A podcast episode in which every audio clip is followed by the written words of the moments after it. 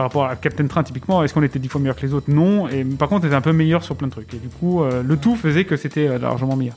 On s'est focalisé plutôt sur la rétention en disant si quelqu'un utilise notre produit, il ne pourra jamais passer une expérience inférieure après. Et ça s'est révélé vrai.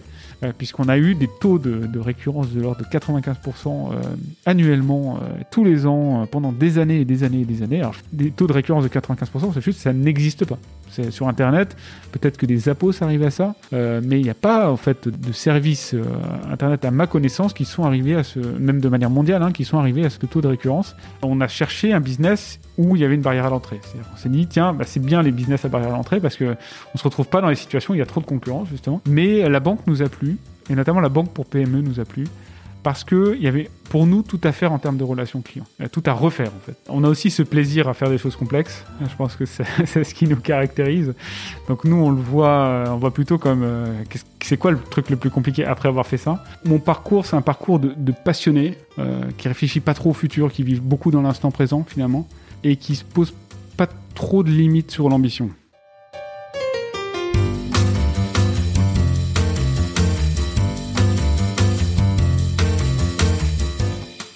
Vous écoutez La Combinaison, le podcast qui part à la rencontre de personnes exceptionnelles qui ont réussi dans leur domaine.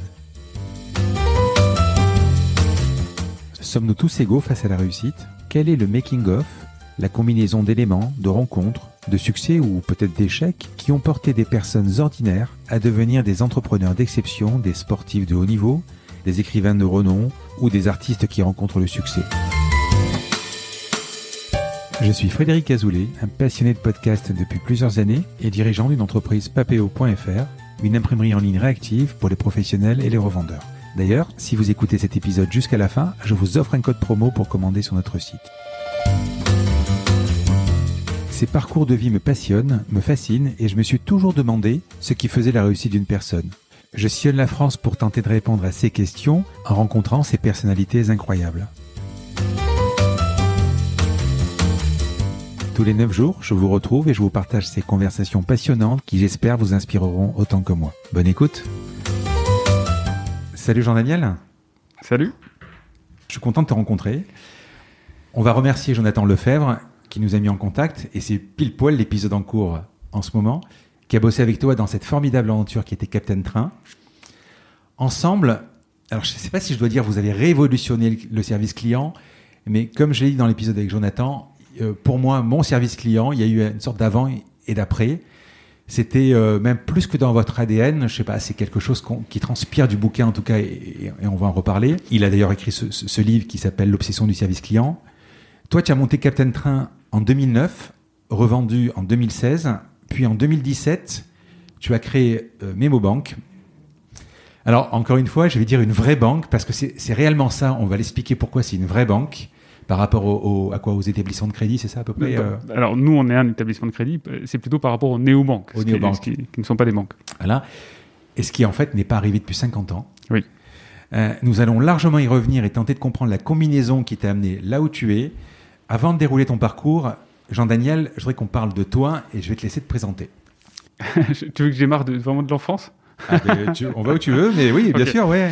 Alors, je suis euh, à la base, je, suis né à Nancy, enfin dans la région de Nancy. Euh, j'ai fait toutes mes études euh, dans le service, dans, vraiment dans les études publiques, dans les écoles publiques. je suis un pur produit républicain de, de, de l'école de l'école publique. J'avais pas vraiment de projet en fait à l'école. C'est-à-dire que j'étais un bon élève, ça c'est certain. J'ai sauté assez vite une classe. Et puis j'ai suivi un peu le, courant, on va dire. Euh, on m'a dit qu'en gros, il fallait faire euh, S euh, pour, parce que c'était la voie royale, donc j'ai fait une terminale S à l'époque, maintenant ça n'existe plus, mais donc scientifique. je me suis orienté vers, les mathématiques, donc je m'intéressais de à la technique. Je m'intéressais aux ordinateurs aussi, évidemment, hein, depuis, euh, depuis euh, tout petit. J'ai eu un, Amstrad 6128 Plus euh, assez quand j'avais 10-11 ans. Et j'ai commencé à faire, à coder un petit peu. Alors à l'époque, on prenait des magazines, on achetait des magazines et on recopiait à la main. SVM Mac, par exemple. Voilà, voilà c'est ça. Alors il y a même des trucs plus anciens. On recopiait à la main les, les programmes qui étaient du, du basique, du basique à la sauce Amstrad en plus à l'époque. Et puis on n'avait pas le droit de faire une erreur parce qu'il n'y avait pas de fichier, il y avait pas de fichier en fait. C'était, c'était pas, c'était, voilà, c'était comme ça. Et puis on arrivait à faire des trucs à un moment, à sortir un truc sur un écran.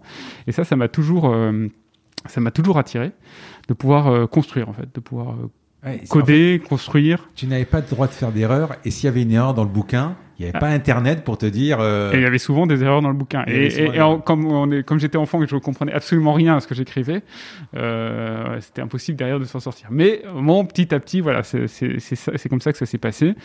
Euh, et puis j'ai su, mais j'ai- continué, j'ai continué mes études. Mes parents ont, ont déménagé un jour à, à Villeneuve-sur-Lot, donc j'ai fini mon lycée dans, dans le sud-ouest. Euh, et puis, euh, quand est venu le, le moment de, de- de- choisir une école, j'ai choisi une école d'ingénieur. Alors, on avait le choix. euh, euh, Il y, il y y il y a deux voies, en gros, hein, d'aller faire une école prépa et puis d'aller euh, chercher une grande école, ou de faire une grande école avec euh, prépa intégrée. Et j'ai préféré cette, euh, cette voie qui correspondait plus à mon, euh, à mon caractère, on va dire, et, et à mes envies de tout de suite être euh, dans, dans une école, dans le bain.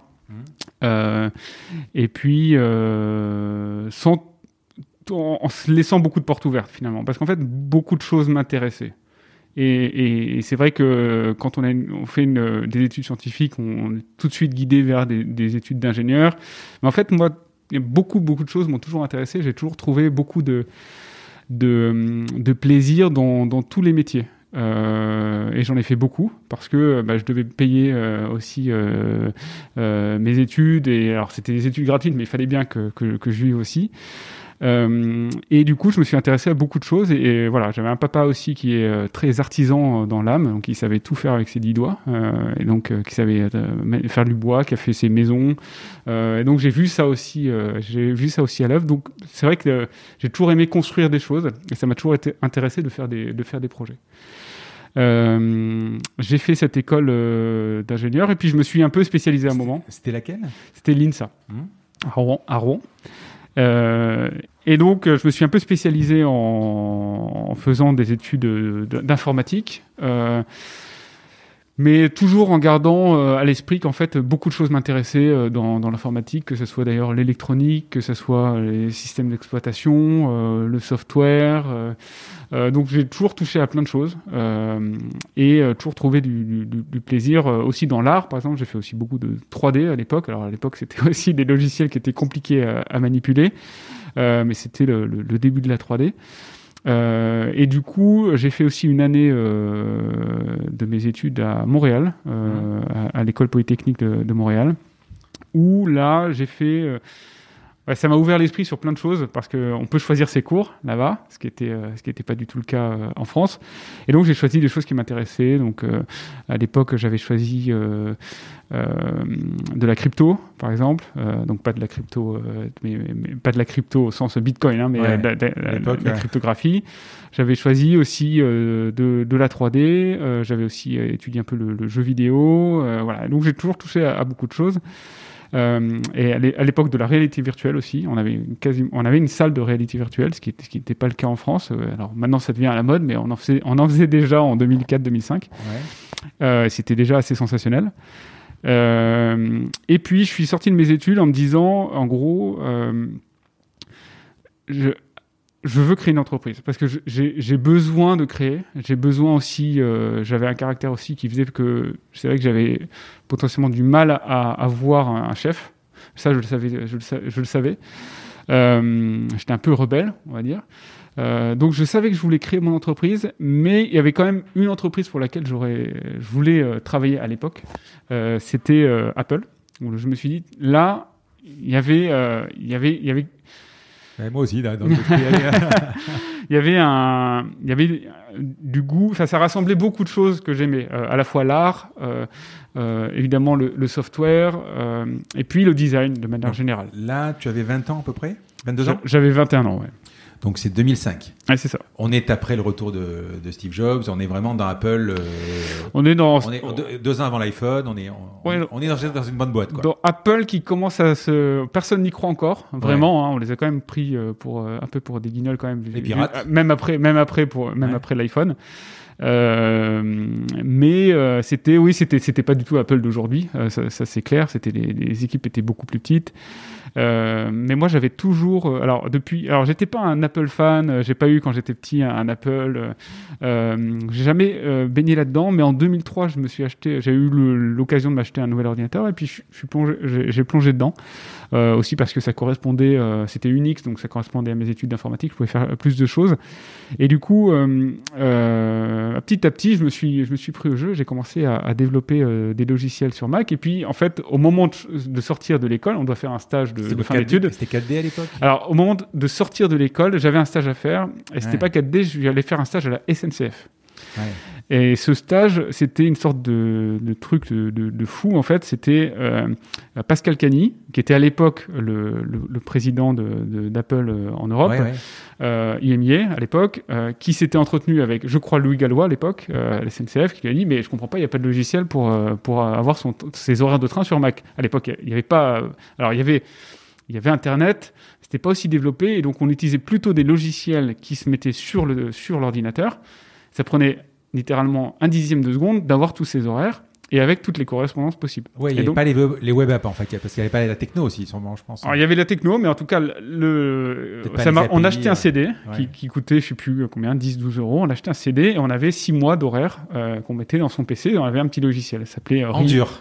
Ouais. Enfin, en, y En rien. dur, il n'y avait rien, il n'y avait pas d'internet, mais à l'époque, on n'avait pas non plus de mobile sur internet. Bah, Donc, euh, quand on était il dans devait- un train, Tu dois avoir des, des AS400 qui étaient peut-être euh, à la SNCF et il n'y a peut-être pas les- la liaison avec le, le web, je sais pas. Non, alors le web existait, mais quand on était dans un train, on n'avait pas de mobile. Aujourd'hui, ça semble logique qu'on se connecter euh, avec la 4G, mais en fait, euh, à l'époque, il n'y avait pas ça. Donc, en fait, les grands voyageurs, ils utilisaient ce CD-là, ils le mettaient dans leur PC, et puis ils avaient toutes, leurs- horaires. Et puis, évidemment, tous les cheminots aussi euh, utilisaient ça, donc ça fait quand même pas mal de monde. Y compris dans les gares d'ailleurs. Et puis ils se sont parlé, ils se sont dit bon bah écoute, je comprends pas, ça marche pas sur Mac, développe-moi un logiciel sur Mac quoi. Et il dit bon écoute, te, je te donne deux machines, euh, tu me trouves un stagiaire et, euh, et on fait ce, ce logiciel sur Mac euh, pour avoir les horaires de train. Et ce stagiaire c'était moi. Donc j'étais une sorte d'ovni à la SNCF puisque euh, euh, j'avais, j'étais le seul à avoir un Mac, vraiment littéralement le seul. Euh, et puis j'avais ce projet-là qui correspondait à aucune roadmap, qui correspondait à aucun projet. On m'a mis un bureau à Lyon. Et puis j'ai commencé à développer ce logiciel. Je me suis j'ai beaucoup beaucoup travaillé à l'époque, beaucoup vraiment euh, jour et nuit en gros, euh, pour sortir ce logiciel en cinq mois. Alors en sachant qu'il n'y avait pas, euh, voilà, à l'époque c'était Mais tu l'as fait sur quoi Je- Comme, enfin, c'est une base de données en fait que tu as. Alors, j'ai- je me suis servi du. Alors, en fait, j'ai repris les algorithmes qui existaient sur PC. J'avais accès Ouais. au code PC ouais. et je l'ai porté sur Mac. Enfin, Euh, avec, avec quoi Avec un filmmaker ou un filemaker non, non, c'était un 4D? Objectif C. euh, non, non, non, euh, c'était vraiment natif, euh, natif Mac. D'accord. Euh, et, euh, et puis, je me suis vraiment, vraiment arraché pour, pour arriver à le sortir en cinq mois. Euh, En partant, en partant de zéro, avec au- autour personne pour pouvoir m'aider évidemment. Euh, Il n'y avait pas non plus euh, tous les sites aujourd'hui. On a un problème, on, en gros, on copie-colle l'erreur et puis on a tout de suite la réponse. Avec trois blog posts qui, trois personnes qui ont compris le temps de, faire ça. À l'époque, il n'y avait pas ça, beaucoup moins en tout cas. Donc, il y avait que la doc et puis voilà et puis essayer de résoudre les problèmes soi-même. Et, euh, et puis bon, bah, ça a bien fonctionné. Euh, je pense que ça a plu, euh, ça a plu, ça a plu à tout le monde. Ce logiciel est sorti, il est arrivé sur le CD. Et donc j'étais assez, assez content de, de- ce que j'avais fait. Et ensuite, je me suis dit, je vais continuer dans cette voie-là. Parce que voilà, c'est une voie possiblement qui m'amènera à travailler chez Apple, en gros.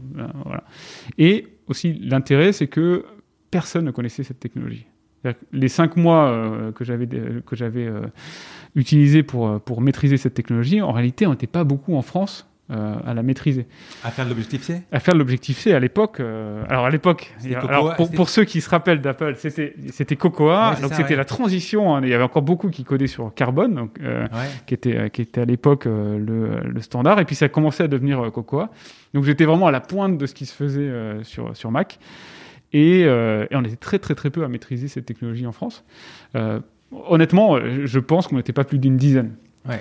Je, je rappelle quand même que euh, la, la techno Objectif C, jusqu'à il y a 3-4 ans peut-être, avant Swift, Ouais. c'était c'est comme ça qu'on fait vos applications iPhone sur les téléphones. C'est vraiment de l'objectif C. Oui. Et euh, Ça n'a pas changé depuis cette époque. Depuis, je crois que c'est 2003-2004 euh, l'arrivée C'est d'Objective quoi C. une sorte de, de C++ objet quoi euh, Alors non, alors c'est plutôt basé sur l'ADA à la base. euh, C'est plutôt dans la philosophie de l'ADA. Donc effectivement, tout est tout est objet et tout est message.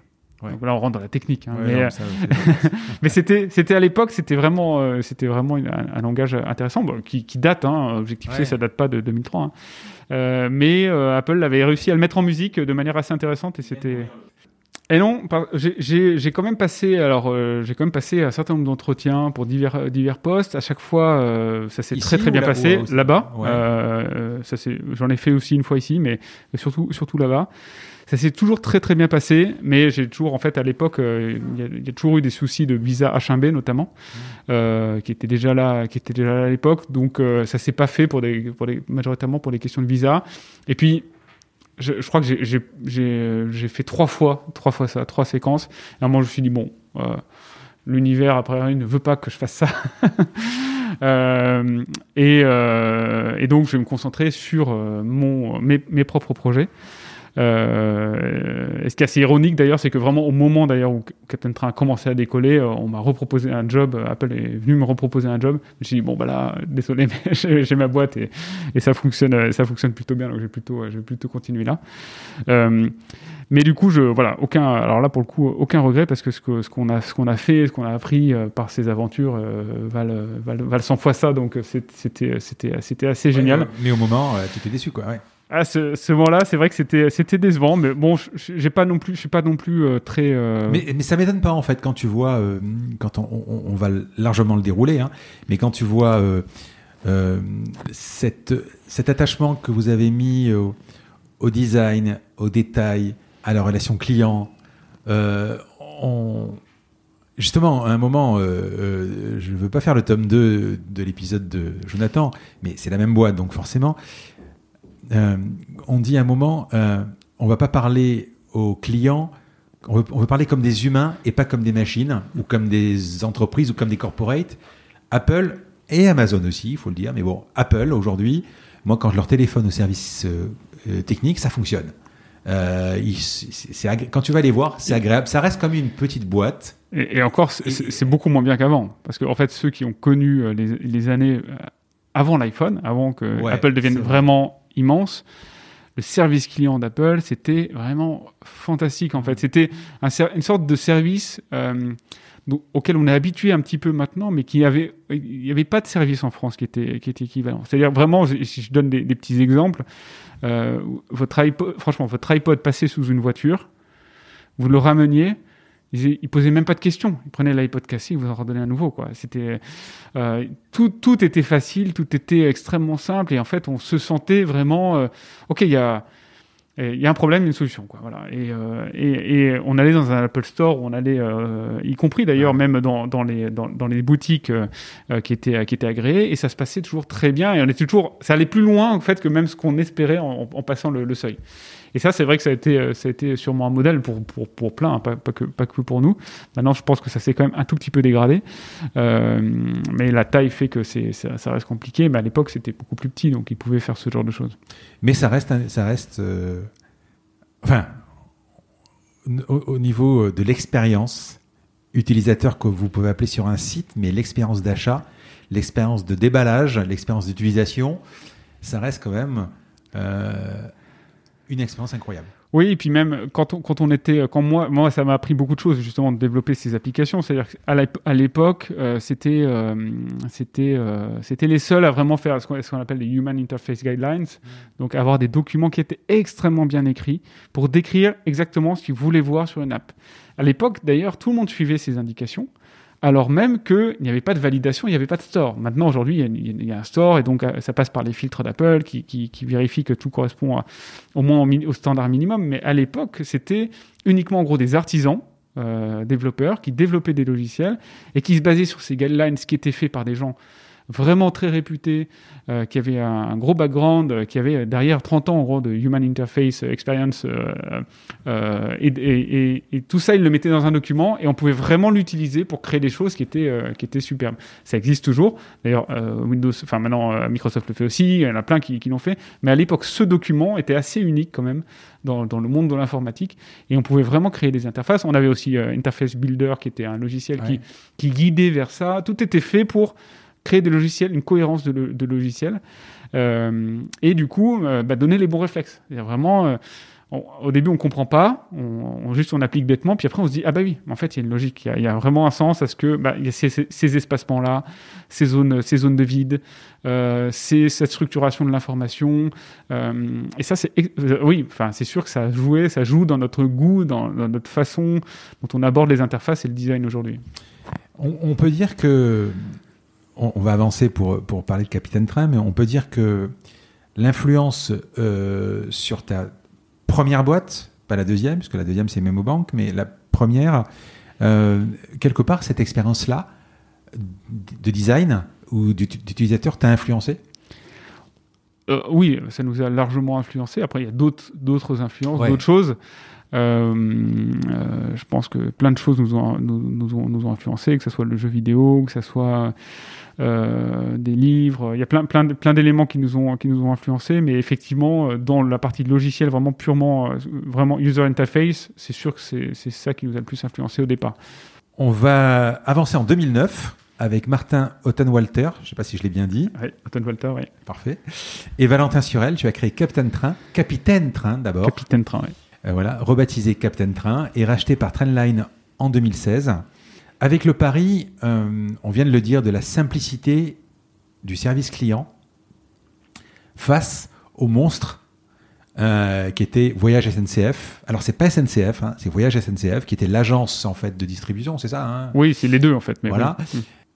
Face au monstre donc de Voyage SNCF, donc c'est quand même un sacré pari.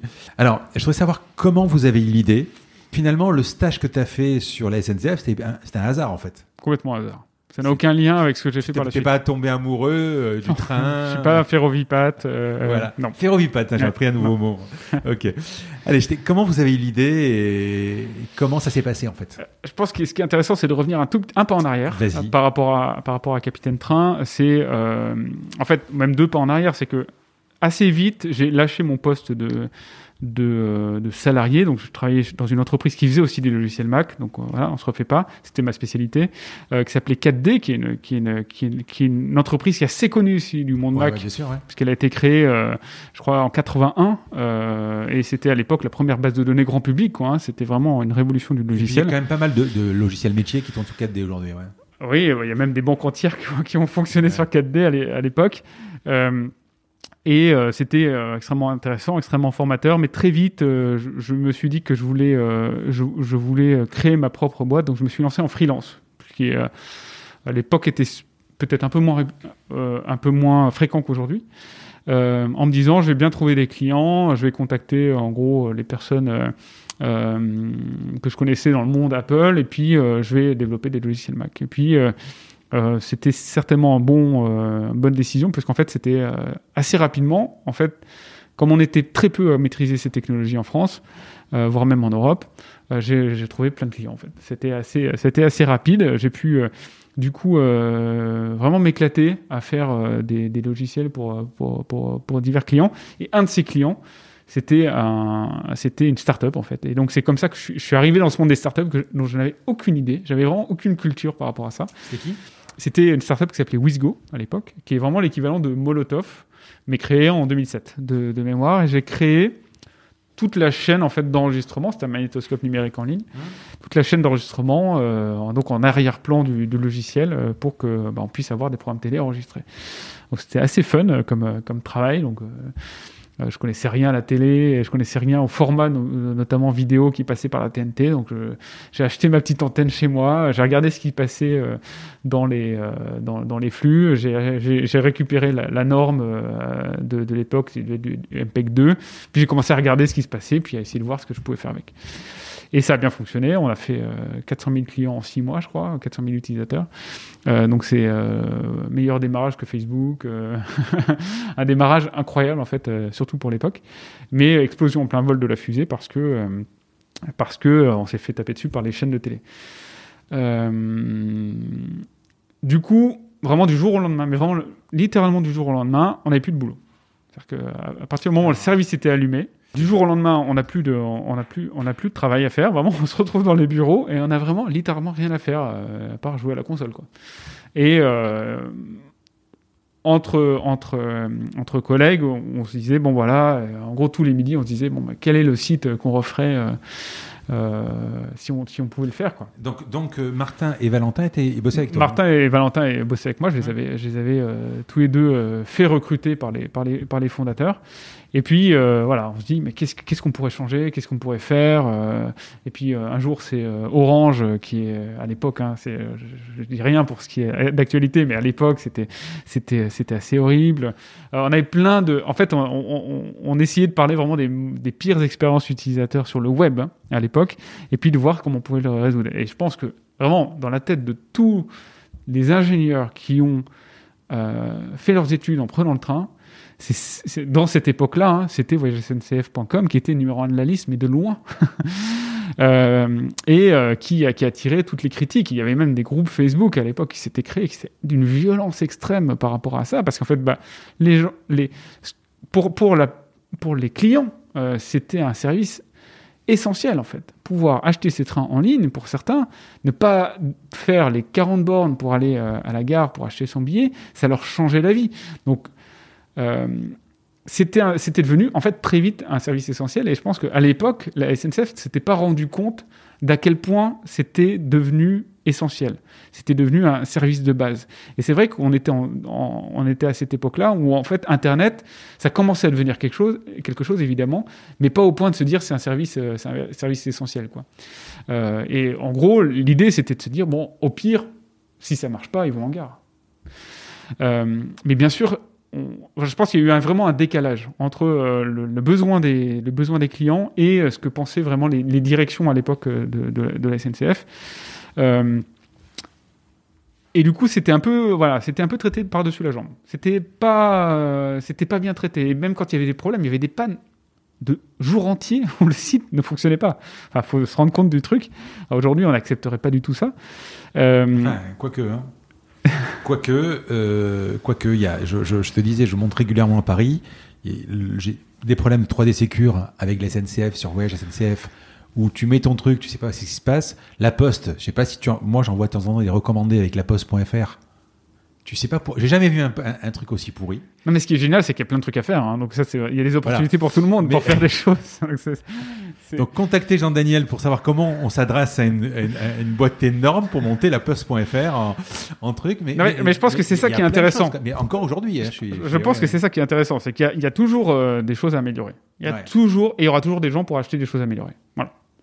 Pour, pour utiliser un service qui est meilleur et ça, c'est euh, quand on se dit à un moment, bah, on a tout fait. Non, on n'a pas tout fait. Il y a toujours des choses à améliorer. Il y a toujours une, une, qualité de service qu'on peut, qu'on peut améliorer. Et, euh, et c'était un peu notre raisonnement. C'était pas de se dire, je vais m'attaquer à la SNCF. En. Nous, pour nous, c'était pas du tout ça. Euh, c'était un peu donc c'était vraiment le, pour nous le numéro un de la liste. Et puis on avait commencé à faire des petits trucs, des petits hacks en fait, en se disant, en fait, on va coder un truc en JavaScript. Euh, qui va utiliser derrière voyagesncf.com et puis qui en fait va, va pas montrer. en scrapping ou en voilà bah, qui va pas montrer en fait qui va vraiment faire une surcouche euh, et qui va pas montrer que derrière c'est voyagesncf.com pour avoir une expérience euh, plus simple sans pub sans à l'époque les pubs ça représentait deux tiers de la surface que je comprends bien parce que c'est important. Bon. Je comprends comment vous avez eu l'idée. Vous avez brainstormé, vous avez pris le pire site que vous connaissiez et vous avez dit tiens, il faut que ça change. Bon, tu me dis, euh, euh, on, attaque en JavaScript, mais vous vouliez refaire une interface vous-même et vous n'aviez même pas encore contacté la SNCF. Non, à l'époque, le marché n'était pas ouvert. On était vraiment en décembre 2018.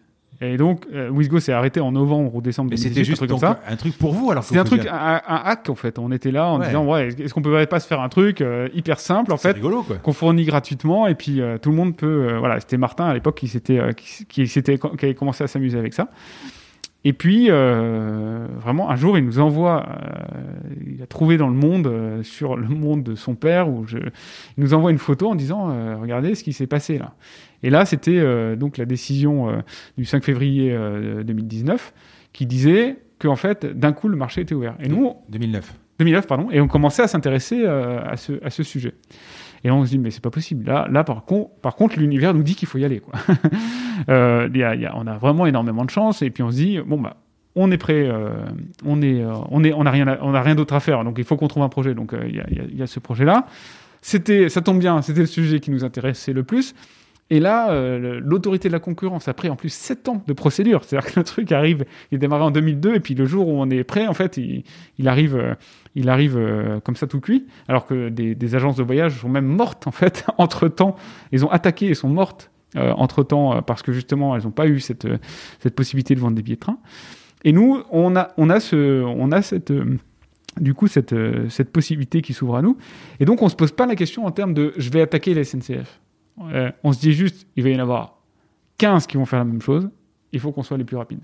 Parce que c'était évident, c'était, pour nous, c'était un produit qui était euh, euh, un produit de masse, tout le monde connaît le train, tout le monde sait comment fonctionnent les billets de train, et on se disait tout le monde déteste tellement, ça, ça- ça se trouve c'était complètement faux, et on était peut-être quelques-uns à détester ce site, et on s'est dit tout le monde déteste tellement, c'est évident que tout le monde va partir, qu'il y en aura 15, et donc il faut qu'on se lance tout de suite.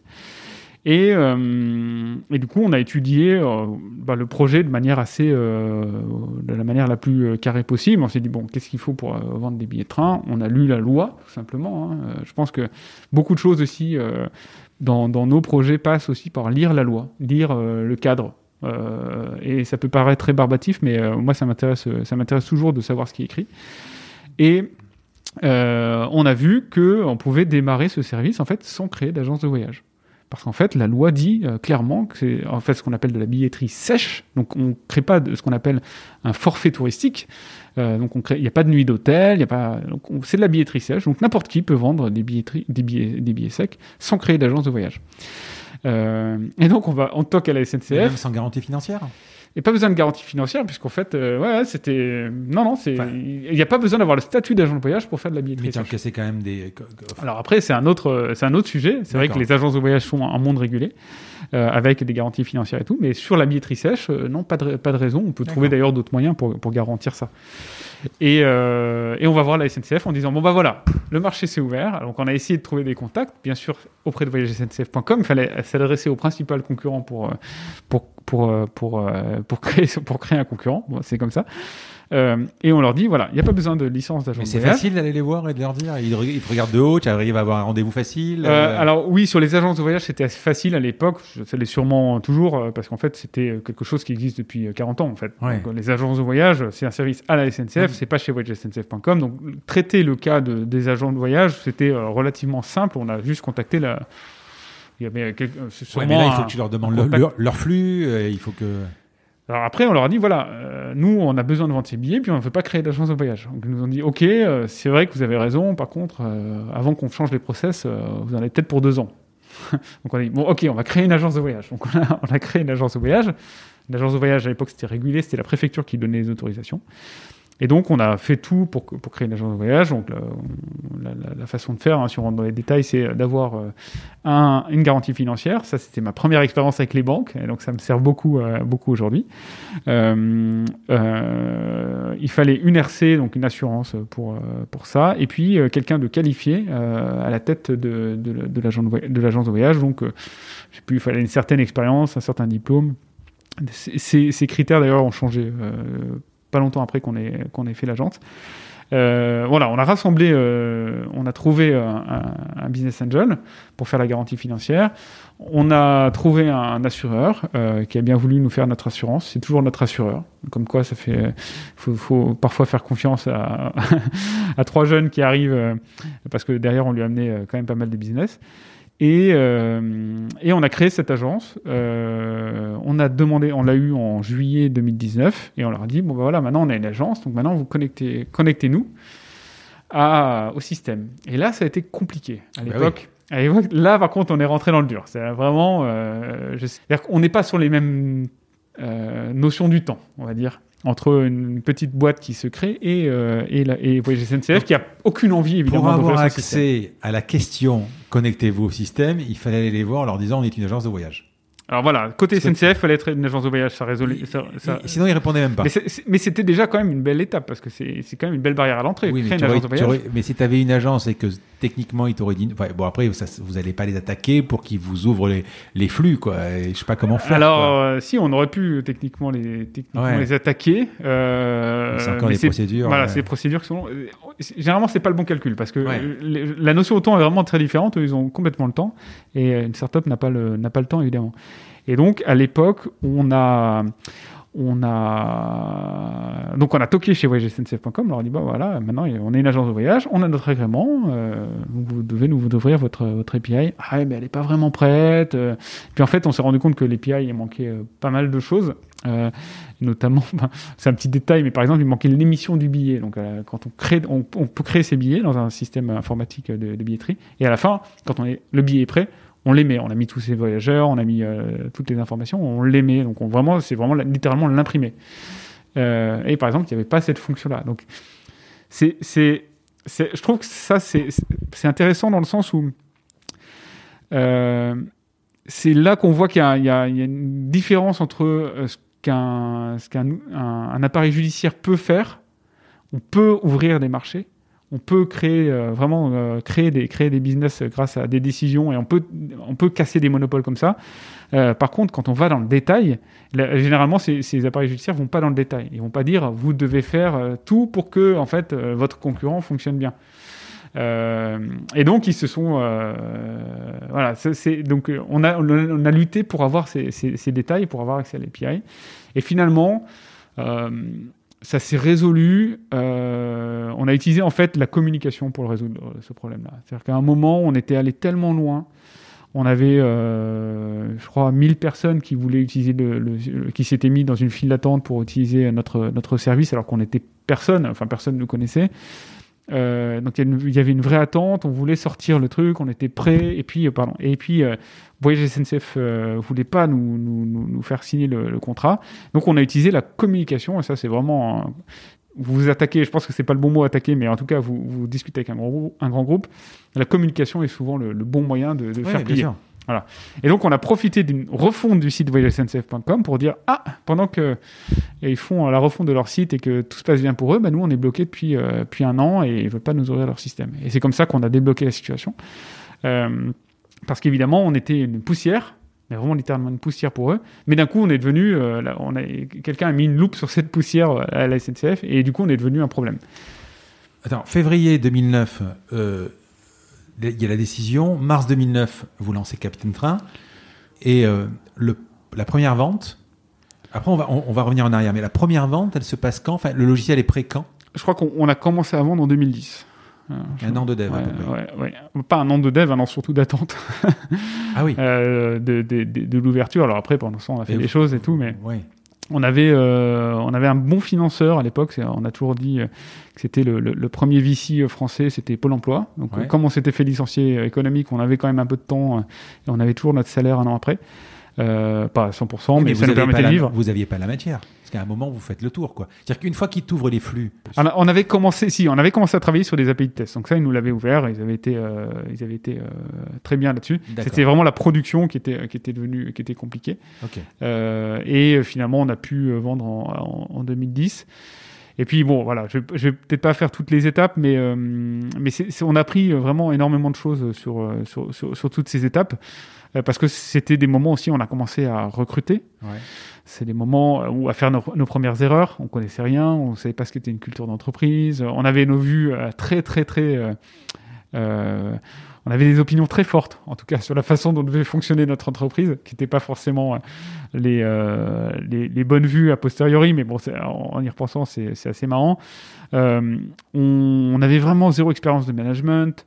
Euh, finalement, on était des devs, mais, très peu expérimentés euh, à l'époque, même si euh, voilà, on- n'était pas mauvais, mais on n'était pas non plus très expérimentés. Mais vous aviez idée, à l'époque, jeune, de, de, la market size et, tout ça, ou c'était juste pour sortir une expérience mieux, en fait? J'ai l'impression, tu vois, moi, j'y- moi, j'y serais pas allé en fait. Non, mais franchement, Mais- on n'avait aucune, aucune idée du Tu market vois, tu, size. ou autre. tu, euh, voilà, tu me dis, euh, tu me dis, écoute, euh, je vais sortir euh, le site de d'Air France Mm. en mieux. Ok, d'accord, en mieux. Bon, mais euh, et alors, ça va servir à quoi? Parce qu'en fait, quand tu regardes bien, si tu détailles bien, parce que tu vas me le pitcher et, on- et je vais comprendre pourquoi tu es allé là. Ben, j'imagine de loin. hein, ben, c'est sûr que je vais mieux acheter. Je vais acheter plus vite avec une meilleure expérience, mais qu'est-ce que je vais acheter? Je vais quand même acheter un billet de train Oui, oui. au prix que la SNCF décide Oui, tout à fait. je vais gagner peanuts parce que c'est à peu près ça. Mm. Et pourquoi j'y vais en fait? C'est ça que je. Je, je pense vraiment qu'il n'y a pas de. Il y a En pas de- spoilant, en on est- spoilant pour, pour, pour poser la question, parce que si les gens se disent ouais, c'est vrai que c'est pas très intéressant, vous avez quand même terminé avec 2 millions de clients, c'est ça? Voilà.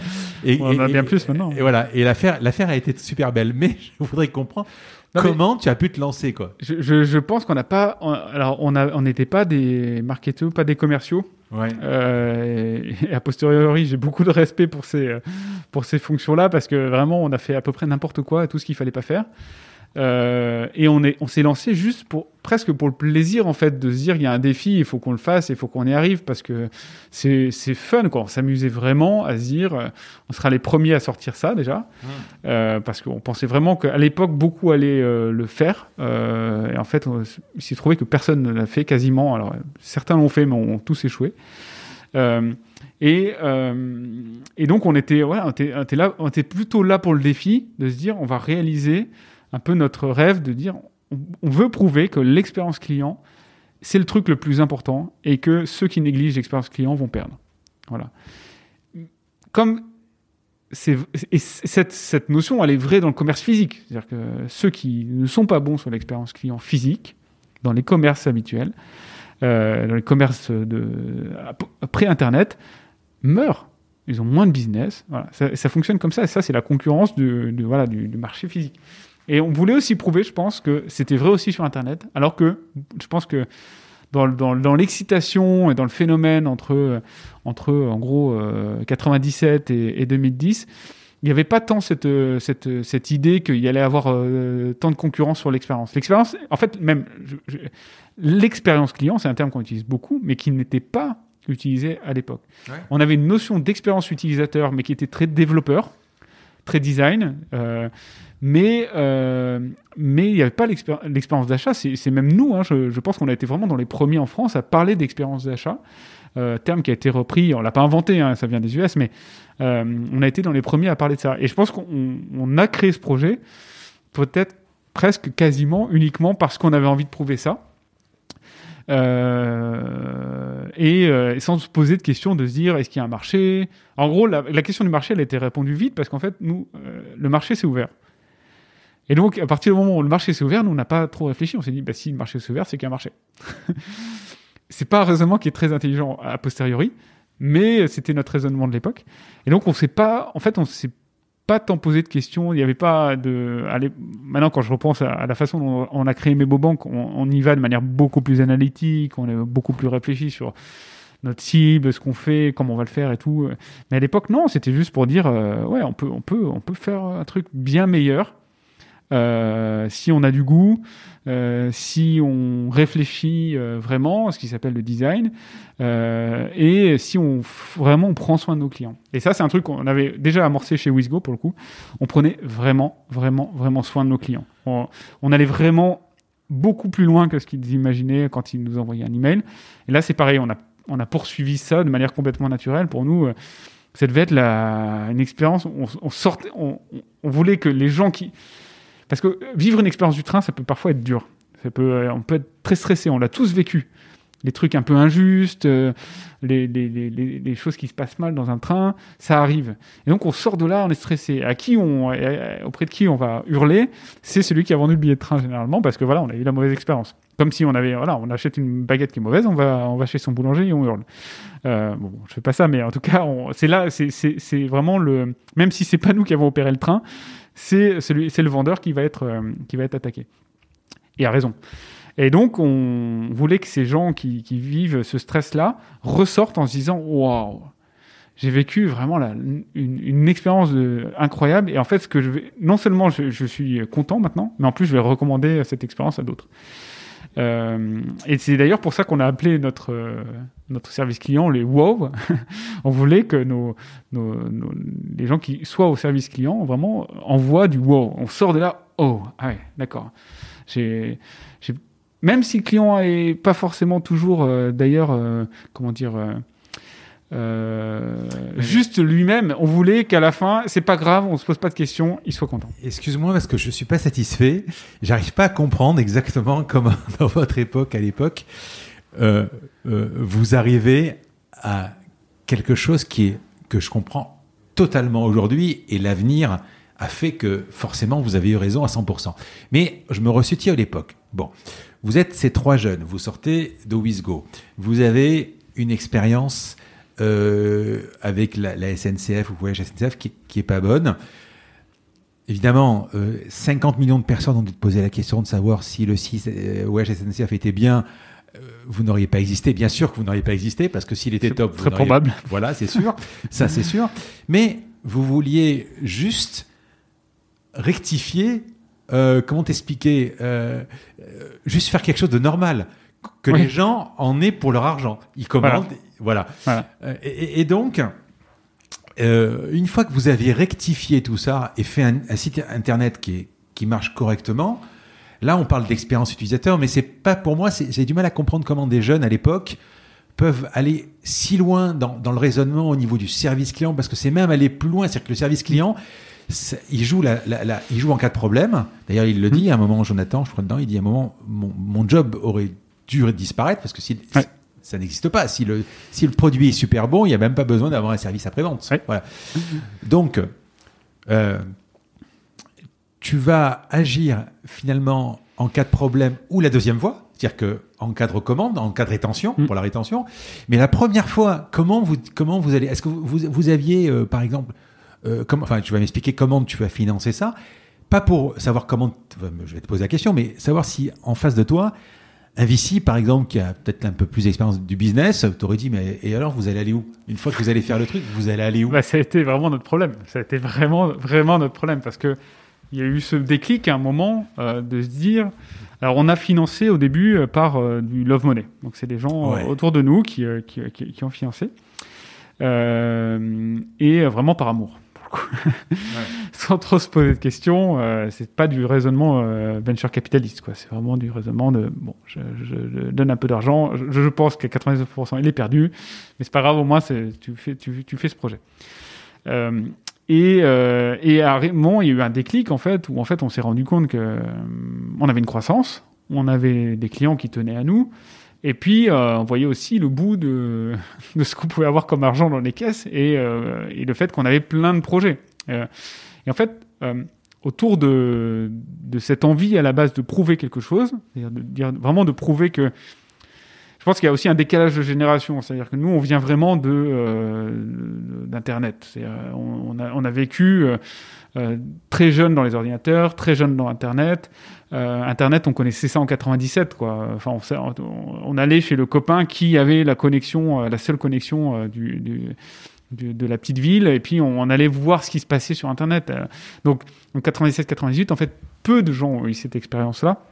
Et mais nous, ça faisait partie de notre de notre quotidien en fait. Ça faisait vraiment partie de notre de notre vie euh, et de la façon dont on dont on vivait, travaillait euh, et attendait des expériences.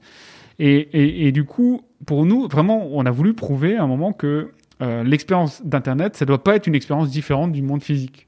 Elle doit être même meilleure. Et la technologie doit apporter du meilleur à euh, cette relation euh, commerciale ou même aux relations tout court entre, les, gens. Et nous, on est vraiment dans cette mouvance de se dire la technologie doit faire le bien. La technologie, elle est au service. Elle n'est pas là juste pour faire de la technologie, elle est vraiment au service de ça. Et on peut faire des milliards de choses incroyables avec, les avec la technologie. Avec tout outil, on peut faire des choses euh, géniaux, mais, c'est une sorte de, super, super outil. C'est- vraiment savoir coder et puis avoir accès à Internet. euh, C'était vraiment, incroyable pour nous. Donc je pense qu'on voulait d'abord prouver ça. Euh, et on a démarré de là. Et après, une fois qu'on a tiré le fil, on a commencé à vendre des billets, on a commencé à avoir des clients qui étaient très satisfaits de, du service qu'ils obtenaient. Euh, on a réglé leurs bugs, on a avancé, etc. Et puis, euh, au fur et à mesure, on a 100 clients, 1000 clients, puis d'un coup, on vend des millions d'euros de billets de train, ce, qui était, euh, ce, qui était, ce qui était fou. Et donc là, on se dit, faut qu'on structure, il faut qu'on embauche. Et, et en fait, de fil en aiguille, comme nous, on était quand même passionnés par ce sujet-là, pas du billet de train lui-même, mais juste de, de pouvoir faire, fournir ce service, euh, on s'est trouvé plein de missions, quoi. Et une des missions qu'on s'est trouvé euh, en fait petit à petit, c'est d'aller faire ça avec la SNCF, mais d'aller faire ça aussi avec d'autres transporteurs. Donc on a commencé par IDTGV, qui était un autre transporteur qui appartenait à la SNCF, mais qui était un autre transporteur. Euh, donc il y avait un système différent. Puis après on s'est dit tiens, bah, si on allait en Allemagne, parce qu'ils ont plein de trains en Allemagne, donc euh, allons voir Deutsche Bahn. On a commencé à aller voir Deutsche Bahn. euh, ils avaient un bureau en France, donc on a, on a commencé à travailler avec eux. Et puis petit à petit on s'est dit mais eh, ça serait génial, parce que nous on a aussi des Européens convaincus. Euh, pourquoi on n'a pas une solution juste où on met deux villes partout en Europe à n'importe quelle date et puis on a une solution en fait un truc qui devrait en fait être euh, hyper logique mais euh, qui ne l'était pas Quoi, un comparateur? C'est pas oui alors un comparateur la comparaison dans le train Ouais, elle est compliquée euh, Mais alors ça arrive IDTGV et SNCF on pouvait les comparer mais euh, en fait euh, c'est quand même très national donc il y a, y a peu de comparaisons possibles. Il y a quelques quelques trucs euh, en Allemagne en, Italie il y a un peu de concurrence mais c'est pas le gros du gros du sujet. Mais nous c'était plutôt euh, ce qu'on appelle un, moteur d'itinéraire donc pouvoir dire entre un point A et un point B en fait je m'en fiche comme sur Google en gros euh, je, je veux pouvoir avoir la solution, en fait, la solution train et donc, on s'est mis à se dire, bah, bah, ça serait pas mal de connecter tous les trains, tous les opérateurs de train, tous les opérateurs de car. Et on s'est trouvé une, mission parce qu'en fait, euh, nos clients nous demandaient ça. Et puis, au fur et à mesure, on a tiré le fil. Et voilà. On a vraiment toujours suivi ce fil des demandes clients. euh, du service client et c'est ce qui nous a amené à faire un business où effectivement on vendait euh, des centaines de millions de- de- d'euros de billets de train. C'est quoi les marges? C'est 1% C'est quoi? C'est euh, Je, je peux pas les dévoiler parce que je- c'est- on, a, on a signé des accords de confidentialité, mais c'est quelques pourcents. C'est pas 1% quand même, mais c'est quelques pourcents. Donc il faut en vendre beaucoup. Beaucoup. Et euh, on dit souvent euh, la concurrence c'est sain, mais là il y a un monopole en face. C'est un monopole qui nous impose en plus des tarifs qui fait que non seulement on gagne. Alors, on gagne quelques pourcents, mais en fait, on doit payer plus que les quelques pourcents pour accéder au système. Bon, On- on- moi je suis à l'époque, d'accord? Je veux faire Paris-Marseille. Bon, je vais taper directement dans Google SNCF. Euh, vous avez, comment vous vous faites connaître? Vous aviez des AdWords? Vous aviez comment Non, mais nous, on était nuls là-dessus. On était archi nuls. On connaissait Comment rien. Ouais. On n'a pas fait de SEO avant 2012, fin 2012 ou 2013, je pense. Euh, on n'a pas fait de, de, de, de pub. euh, si, on a dû tenter trois trucs, mais euh, on était, c'était pas, c'était pas une boîte marketing. Alors après, on a, on a, on a largement changé le. On a, on a beaucoup plus euh, musclé, euh, les, on a beaucoup plus équilibré la boîte. Moi, j'aime j'aime bien parler de- d'équilibre de, l'entreprise, mais c'était à l'époque une entreprise complètement déséquilibrée, entièrement euh, concentrée sur euh, servir le client de manière technologique. Vous êtes resté longtemps, trois? Euh, on a eu assez vite euh, un employé qui codait aussi avec nous, euh, mais on est, on est resté assez longtemps peu, ouais. Je pense que quand on a fait notre première levée de fonds, euh, en quelle année? En 2012, euh, on devait être, euh, on devait être 12. je Ouais, pense. 1 Ouais. million quatre, j'ai noté. Ouais, ouais, 1,4 million. Ouais. Je me rappelle plus exactement des, des, des montants, mais en gros, on a, on a levé 10 millions en tout. On a commencé par 1,3 million, 1,4 million. Ouais. J'ai noté euh, 5 millions 5 en, en 14, en décembre 14. Euh, donc pour moment, je suis à 7 et enfin 8, mais bon. euh, euh, donc. Euh, Mais nous, on n'y connaissait rien. Enfin, vraiment, tout ça, c'était, c'était vraiment tout ça. On a appris marrant beaucoup de même, choses. hein. On a eu la chance aussi. Alors, à la fois la chance que pas beaucoup. L'écosystème des startups était très euh, léger à l'époque, Euh, et donc à la fois on a eu la chance de d'être dans les premiers. Alors, il y a eu toute une vague hein, quand même de startups qui se sont créées dans les années 2000 et tout, mais là, nous, on était post-crise euh, à cette époque-là. Euh, et euh, ouais, il y a pas mal de startups qui s'étaient effondrées. Il n'y avait plus trop de création. Euh, on n'était pas du tout à des niveaux comme on les a, comme les a aujourd'hui. Il n'y avait pas autant de financement non plus. Il n'y avait pas autant de fonds. Et de manière générale, on manquait d'expérience sur à peu près tout par rapport aux US. Euh, à la fois sur la technologie, sur, la, sur les RH, sur la culture, sur le financement. On a vraiment, il y avait un gros, gros décalage. Et, euh, et nous, on n'y connaissait rien. Mais moi, je suis rentré là-dedans, je ne savais pas ce que c'était un venture capitaliste. Je ne savais pas ce que c'était l'investissement. Pour moi, il y avait des banques qui faisaient des prêts, quoi. Et c'était à peu près tout. Jusqu'en en, en 2012, avant la, avant la levée de fonds, vous gagnez de l'argent quand même? Vous arriviez à vous payer et tout ça ou euh? On, on faisait du revenu, mais on n'était pas du tout à l'équilibre, non. Pas du tout à Parce que l'équilibre. même, tu, tu me parlais, tu Mm. dis, j'ai, euh, enfin, pour arriver à faire, bon, je sais pas, de, de, de- 2 millions de clients après, mais, mais, mais, mais même au début, je sais pas, moi, la première année, combien de clients Enfin, je pense, je t'en souviens peut-être Ah, pas. je, mais, je, je m'en je m'en souviens plus. 100 000 C'était- ou 200 000 C'était faible. Non, ouais, c'était moins que ça, je moins crois. que ça. Ah oui, c'était largement moins que ça. Euh, C'est vraiment un, pro, c'est un projet, c'est une mission, quoi.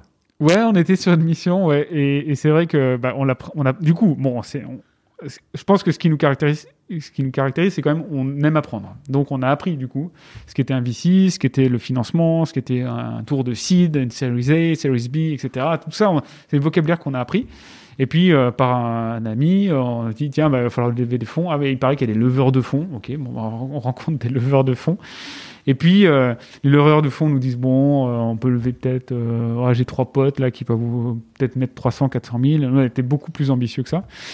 Et puis, euh, on tombe sur un leveur de fonds euh, à l'époque euh, qu'on nous met en relation, qui est Jean de la Roche-Rochard, Hum. qu'on connaît euh, beaucoup dans cet écosystème maintenant. Qui se dit bon ils sont je pense qu'il faudrait avoir sa version mais en gros ils sont ils sont ils sont fous ces trois là mais ça a l'air cool ce qu'ils font et j'ai testé le produit c'est vrai que c'est bien et donc il se met en tête de nous aider Euh, nous on avait commencé à aller voir des fonds Mais sans- vous avez sans pas galéré pour trouver des, des- Non, mais on a galéré comme Ah. jamais je sais pas j'ai vu tous les fonds français c'est simple hein. Ah oui. Euh, J'ai vu absolument tous les fonds français. J'ai vu- j'ai j'ai fait, euh, j'ai pitché ce, ce Captain, Capitaine Train à l'époque. Je, je l'ai pitché, je sais pas, 100 fois. Euh, et on a eu son nom. Euh, et, et, et Jean était avec nous et on galérait. On se disait mais comment on va présenter le truc? C'est vrai qu'on est en marge négative quand même. on paye plus pour accéder au système que ce qu'on nous donne en commission. Donc c'est vrai que ça attire pas énormément. Il y a une boîte complètement déséquilibrée, totalement ingénieur, pas du tout, euh, pas du tout euh, sur euh, sur le marketing, sur la croissance, euh, sur plein de choses qui pour nous bah, nous paraissent des évidences, mais à l'époque pas du tout. Euh, et quand on refait le truc, oui, on a eu son nom, mais son nom qui était totalement valable. Et puis par un coup de, chance, Jean relance un des investisseurs qui avait déjà dit non ou qui avait laissé le, truc mourir. Euh, euh, et ce- cet investisseur, c'est Martin Mignot, qui, était, euh, qui, est toujours d'ailleurs chez Index Ventures, et qui dit bon, allez, venez, nous pitcher le truc, et puis on voit ce qui se passe. Et on va à Londres. Donc, premier pitch en anglais. À l'époque, on maîtrisait quand même moins l'anglais en plus. Euh, Jean nous fait répéter pendant tout l'Eurostar en anglais le, le- le- truc et tout. On arrive, il y a tout Index Ventures à l'époque. Alors maintenant, ça a grossi, mais il y a quand même une bonne partie d'Index qui, est- qui, qui est en face de nous et qui nous dit bah, pitcher le truc. Alors, ça, ça tombe bien, on l'avait vraiment pitché 100 fois avant, donc on maîtrisait quand même pas mal de trucs. Et puis, euh, ils nous disent euh, bon, allez, mettez-vous dans cette salle et puis on, on, vous- on revient. Et puis, une demi-heure après, vraiment, on attend une demi-heure. Et puis, euh, il y a quelqu'un d'Index qui nous dit bon, bah, nous, on met 500 000 euros, vous- on, fait un- on fait une levée d'un million. On met 500 000 euros, puis vous trouvez, euh, vous trouvez d'autres, d'autres investisseurs en France, parce que nous, on n'a pas de présence en France. donc, voilà. Et ça a démarré comme ça, sur une sorte de coup de. un risque que, qu'Index Venture a pris par rapport à nous, où je pense qu'ils ont cru tout simplement dans le produit lui-même. Ils ont fait abstraction de tout le reste. Vraiment tout le reste, parce que tout était nul sinon. Mais juste le produit, euh, je pense, leur a paru, euh, enfin, faut poser la question à Martin, mais leur a paru correct et euh, notre approche du service client aussi, l'expérience qu'on voulait donner. Mais c'est un investissement qui a pratiquement pas de sens à l'époque, hein, euh, quand, on, quand, on, quand on y repense. Donc c'est voilà, c'est comme ça qu'on a mis le pied à l'étrier. On est revenu voir un fonds français qu'on avait vu, qui nous avait déjà dit non. Et là, on, euh, on en a revu trois d'ailleurs, et on leur dit bon, il y a Index Venture qui investit. Ah bon, Index Venture? À l'époque, ils investissaient très peu en France. Bon bah ouais, ouais, bah du coup ouais, ça nous intéresse. Euh, du coup, on a pu choisir notre investisseur en France, euh, qu'on a choisi, qui, qui était à l'époque CMC-IC Capital Privé. Et, euh, et puis voilà, on a démarré euh, comme ça. Et c'est vrai que, bon, bah, du coup, ils ils sont pas beaucoup intervenus. Et d'ailleurs, je, les remercie pour ça dans la gestion de l'entreprise. Ils ont été euh, très patients. Ils nous ont pas dit, bah, faut mettre du marketing, faut faire ça, faut faire ça, faut faire ça. Et petit à petit, ils ont lancé des choses, ils ont donné des directions qui nous ont appris aussi à, à, re- à faire une boîte plus équilibrée qu'elle n'était qu'elle n'était à l'époque. Et puis voilà, on a on a, voilà, on a, on a, en fait, on a fait énormément d'erreurs a posteriori. Euh, mais on a fait aussi quelques trucs bien et toujours focalisé sur cette mission euh, de euh, servir le client, servir le client, servir le client. C'était notre seul sujet. C'est comment de, bosser à essayer de, réinventer un, un produit ou un site alors, alors qu'à la base, le produit lui-même n'est pas réinventable? Enfin, comment t'expliquer Ouais. Euh, Je sais pas si tu vois ce que je veux dire. Je, ou- je vois et je pense que du coup le terme réinventer n'est pas le bon parce que nous on n'a jamais cherché à réinventer, on a cherché à reproduire ce qui se passait dans le monde physique. On a toujours essayé de reproduire la, la qualité d'un bon guichetier Ouais. qui est là à dire ouais, alors, qui connaît les gares par cœur, qui connaît les horaires par cœur, qui sait utiliser son système horrible des années euh, 80 qui sort tout droit de, du, du Minitel euh, et qui, qui le maîtrise et à la fin on sort, on a son billet de train, on a le sourire. Ça a été sûrement hyper complexe euh, de son côté, mais on l'a pas senti. On a juste essayé de reproduire ça en fait, et on n'a jamais essayé de réinventer. Quelque... Nous, moi, les, termes de réinvention et de révolution, je trouve qu'ils sont. euh, Non, mais le, fait d'avoir un, fournisseur, enfin, c'était une sorte de fournisseur, un fournisseur faillible dans lequel, le enfin, pendant des années, euh, enfin, il y a même l'expression qui dit on s'intéresse qu'aux trains qui sont en retard. Parce que c'est- la SNCF, pendant des années, euh, cette image des gens sur la gare, les grèves, les machins, etc. Ça fonctionne. Hein Moi, je prends tout le temps le train, ça fonctionne. Il n'y a rien à dire. Enfin, on n'est pas au Japon non plus, Ouais. mais, mais mais ça fonctionne. Mais euh, je sais pas toi, chef d'entreprise, à un moment quand ça commence, quand c'est parti, quand ça allait. euh, euh, il y a une grève, il y a des gens sur la voie, ils n'ont pas une bouteille d'eau avant 4 heures d'attente, etc. C'est vous qui trinquez derrière. Ouais, c'est nous qui trinquons. Ouais. C'est chiant quand même. c'est le côté pénible. C'est le côté pénible, mais qu'on a toujours vu comme une opportunité systématiquement. Euh, C'est vraiment, euh, c'est ce que Jonathan raconte d'ailleurs dans le livre. Systématiquement, on s'est toujours dit, s'il y a un contact client, il y a tellement de business qui luttent comme des fous pour avoir des contacts clients. Euh, par exemple, les assureurs. Les assureurs, ils n'ont jamais de contact client, ils n'ont jamais d'occasion. Alors, dans la santé, peut-être un peu plus, par exemple, euh, avec Alan ou d'autres. Mais en fait, euh, une fois qu'on a son contrat, honnêtement, habitation, c'est tellement pas, pas- enfin, on va pas, on se passionne pas pour le truc, on, on va pas contacter son assureur tous les mois, à, à moins d'avoir un problème. Mais bon, on n'a pas voulu des problèmes tous les mois. Et du coup, c'est vrai qu'il y a tellement de business qui sont dans ce cas-là où en fait, on manque d'occasion pour parler à son client que nous, on a toujours vu ça comme une opportunité. C'est génial. Il y a 15% des billets qui sont vendus qui reviennent. Euh, bon, la plupart se fait de manière automatisée, c'est juste un remboursement ou, un après-vente ou, un échange.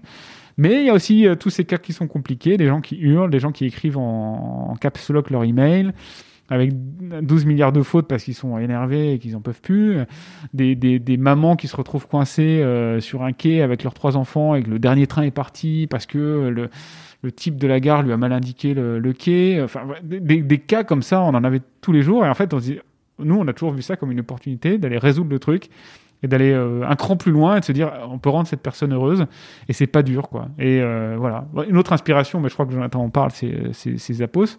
Où en gros, on disait, euh, nous, notre service client était prêt à faire absolument n'importe quoi. Y compris si vous appeliez pour. alors, on n'avait pas de téléphone, mais si vous écriviez un mail pour, pour rendre même un autre service que, que relatif au billet de train, c'est des gens avec tellement d'empathie, tellement de plaisir de servir l'autre, euh, tellement de, plaisir d'avoir un sourire en face, qui seraient prêts à faire n'importe quoi pour vous, pour vous donner le sourire. Et euh, des gens aussi qui sont euh, drôles. Ça, c'est vrai que c'est plus dur à faire quand on a un script. Quoi.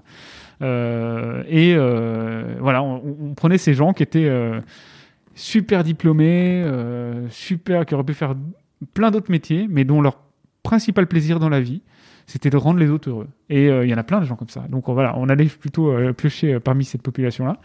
Et notre but du jeu en tant qu'ingénieur, c'était de se mettre derrière et dire tous les problèmes que tu as, je les résous un par un, un par un, un par un, un par un. Et on a mis des développeurs dédiés à ça. Le seul but, c'était euh, d'être derrière ces personnes-là et de leur rendre aussi la vie euh, la plus, plus géniale possible. Tu penses que bon, vous avez des trois codeurs. Tu penses qu'il y aurait eu un marketeur à l'intérieur? Euh, Vous auriez pas galéré pour avoir euh, votre levée de fonds. Tu aurais appuyé sur un bouton, tu aurais eu 30 millions. Euh, tu penses que À l'époque, je pense pas. non. ouais. tu penses que tu aurais pu monter la même boîte? Toujours difficile à dire. C'est toujours difficile à dire. Je pense qu'on était. Parce qu'à un moment, vous avez tellement. Enfin, ce que je veux dire, c'est que quand on voit ton, quand on, on découvre l'histoire de Captain Train, euh, tu me disais au début, euh, on savait même pas faire du SEO, on savait pas faire ceci, cela. Donc, vous aviez le produit en face, vous vouliez récupérer l'expérience pour pouvoir l'améliorer, euh, mais vous étiez complètement décorrélé, euh, peut-être du SEO, etc. L'organique, ben, en fait, vous disiez à un moment, le message était essayez-nous, c'est pratiquement nous adopter, enfin c'est nous adopter. C'était le cas. Euh, vous allez voir avec nous, euh, voilà. Mais euh, tu t'imagines aujourd'hui, euh, je sais pas moi, Renault ou peu importe qui dit venez acheter notre voiture, vous allez voir l'expérience que vous allez avoir. Ça sonne faux en fait. C'est euh, vous, vous, vous commenciez par là, enfin, vous étiez bon. euh, je, sais pas. Ouais, on n'était pas bon pour vendre le produit, par contre, on était bon pour euh, dans le produit. Voilà. Et, et, et du coup, on était assez lent. Euh, c'était, c'est une startup qui a mis en fait longtemps en fait à, à se développer. Alors a posteriori, on se dit c'est rapide et quand on se retourne, mais en fait, si on compare à d'autres modèles ou d'autres startups qui existent aujourd'hui, ou même le développement qu'on a avec MemoBank, ça n'a rien à voir en termes de, développement. On a vraiment euh, commencé avec un client, quoi. Et puis euh, le lendemain ou deux jours après, il y avait euh, le deuxième client. Et puis petit à petit. Et, et, notre axe, c'était plutôt de dire, essayer de trouver les moyens que nos clients nous recommandent. Donc on a mis, un petit système de parrainage. Ça a plus ou moins marché, ça a surtout attiré des fraudeurs. Mais c'est fou parce que tout le début du podcast, tu me parles d'Apple et quand tu connais l'histoire d'Apple et que tu connais l'histoire de Next et compagnie, le pognon était pas important en fait. Il en avait, hein, mais c'était surtout le produit. C'était le produit qui comptait et je pense que J'étais pas mauvais en marketing non plus, mais. ouais. oui, bien sûr, mais le produit est important quoi. Euh, Ouais, mais ouais, bah, c'était notre seul axe, hein, on, va, être clair. Mais, euh, mais bon, après, on a on a appris d'autres choses. On, s'est pris quand même euh, pas, mal de, pas mal de claques. Et puis, je pense qu'on aussi, en, en faisant vraiment notre métier de manière la plus sincère possible, on a attiré des talents qui savaient nous dire il vous manque ça. Euh, typiquement, mon, mon, mon associé actuel euh, chez MemoBank, euh, Michel, Michel Galibert, il est un peu arrivé en nous disant écoutez, vous êtes des nuls en marketing, les mecs. Euh, et on pouvait pas dire, lui dire que c'était faux. Euh, et en gros, il a dit bon bah on va on va essayer, essayons de résoudre ça ensemble. Et, et, et c'était un c'était un pur talent, euh, voilà. Et, et il a mis en place le SEO. Euh, pour donner petite, un petit exemple, il le raconte assez régulièrement, mais euh, personne ne savait ce que c'était le SEO et ça n'intéressait aucun ingénieur euh, dans la boîte de faire ça parce que ça n'apportait rien au produit de faire du SEO. Ça apportait de la vente et la vente, bon, euh, on en a assez des clients quoi. Euh, et du coup, il s'est dit bon, ok, ok, personne veut m'aider, d'accord, bon bah je vais le coder. Donc il s'est mis à apprendre à coder. euh, Alors il avait un peu, il était un peu geek sur les bords, mais il s'est il il a appris lui-même à coder. Et donc c'est pour dire la les- l'énergie et la, volonté euh, d'aller euh, essayer de nous aider. Et, il a codé lui-même en prenant les meilleures pratiques, en allant poser des questions comme ça, par-ci par-là, aux développeurs qui étaient autour de lui, qui étaient ravis de l'aider pour le coup, euh, parce que généralement un développeur adore, adore aider les autres. Et, et petit à petit, il a fait ça, puis c'est devenu le de SEO, et puis ça a fait très vite, en fait, un tiers ou 50% de notre croissance. Euh, donc à lui seul, en fait, il a, il a, il a multiplié par deux euh, certainement les ventes euh, de, de, de l'époque et encore aujourd'hui, c'est, c'est, enfin, jusqu'à jusqu'à peu, c'était encore le, le module qui était utilisé, qu'il avait lui-même codé. Euh, donc on a attiré, je pense, des talents aussi qui étaient capables de d'aller au-delà du, de- de- côté obtus euh, de, de nous ingénieurs qui ont focalisé que sur le produit et de dire je vais quand même vous aider à faire autre chose et à, et à vous ouvrir l'esprit et à faire d'autres. euh, vous avez peut-être pas toute la. Mais en, fait, fi- finalement, euh, euh, si, si, vous aviez en données fixes, en constante fixe, le produit, pas de pas de pub sur sur sur sur, sur Google, pas de SEO, Pas de pub chez nous non plus. pas de pub non plus, pas, pas- de marketing tout court. Vous avez qu'une seule solution en fait, c'est effectivement c'est le service client. C'est-à-dire à un moment, euh, Ah, ouais, ouais, voilà. C'est ça. C'est- et, c'est- et ça, euh, ça Comme un effectivement magasin, a- fonctionné. comme un magasin qui, a tout, qui est tout beau, qui attend le client. Voilà, c'est ça, exactement. On ouvre Ouais. la boutique, on met pas trop d'affiches dessus parce que ça va faire moche sur la boutique, et puis euh, on fait pas de promo non plus parce qu'on peut pas, et puis euh, on attend on derrière notre comptoir. C'est- Ça et puis c'est vrai qu'il y en a un, un client qui, a, qui, a, qui est allé dans la boutique et puis qui a dit à deux autres, euh, Hey, vous devriez voir quand même, c'est cool, ils sont un peu, euh, ils font pas beaucoup de pubs, mais c'est ma petite boutique préférée. Et, euh, et ça a marché essentiellement comme ça pendant des années en fait. Et, et c'est surtout, ça a été Euh, Jonathan d'ailleurs dans, dans, dans, le podcast le dit très bien, ça a été un outil. Euh, je pense que beaucoup de boîtes se focalisent sur l'acquisition, mais nous c'est vrai que on s'est focalisé plutôt sur la rétention en disant si quelqu'un utilise notre produit, il ne pourra jamais passer une, une expérience inférieure après. Et ça s'est révélé vrai. Euh, puisqu'on a eu des taux de, récurrence de l'ordre de 95% euh, annuellement, euh, tous les ans, pendant des années et des années et des années. Alors je connais plus les chiffres actuels. Des taux de récurrence de 95%, c'est juste ça n'existe pas. C'est sur Internet, peut-être que des appos arrivent à ça. Mais il n'y a pas en fait de, de, services internet à ma connaissance qui sont arrivés à ce même de manière mondiale hein, qui sont arrivés à ce taux de à ce taux de récurrence ce qui veut dire qu'on ne rachetait jamais alors déjà on les achetait pas à la base mais en plus on ne rachetait jamais nos clients et euh, pour donner une, comparaison, des sites de e-commerce classiques, à l'époque, encore une fois, je ne sais pas trop aujourd'hui, mais c'était, euh, nous, on nous racontait que des, sites de commerce grand public, euh, c'était 5-6% de récurrence. Euh, c'est faible. En fait, on passe son temps en fait à racheter ses clients et à ce que, en fait, il tape, on l'habitue à taper sur Google et il va l'offrir moins cher et puis donc il faut payer le plus Google possible. Et donc nous, on a fait le truc inverse. On a dit bon, nous on a une marque, c'est Captain Train. Vous venez sur Captain Train, vous prenez les apps Captain Train, vous retenez ça et puis vous, l'expérience va faire que, en fait, pourquoi on reviendrait à un truc inférieur?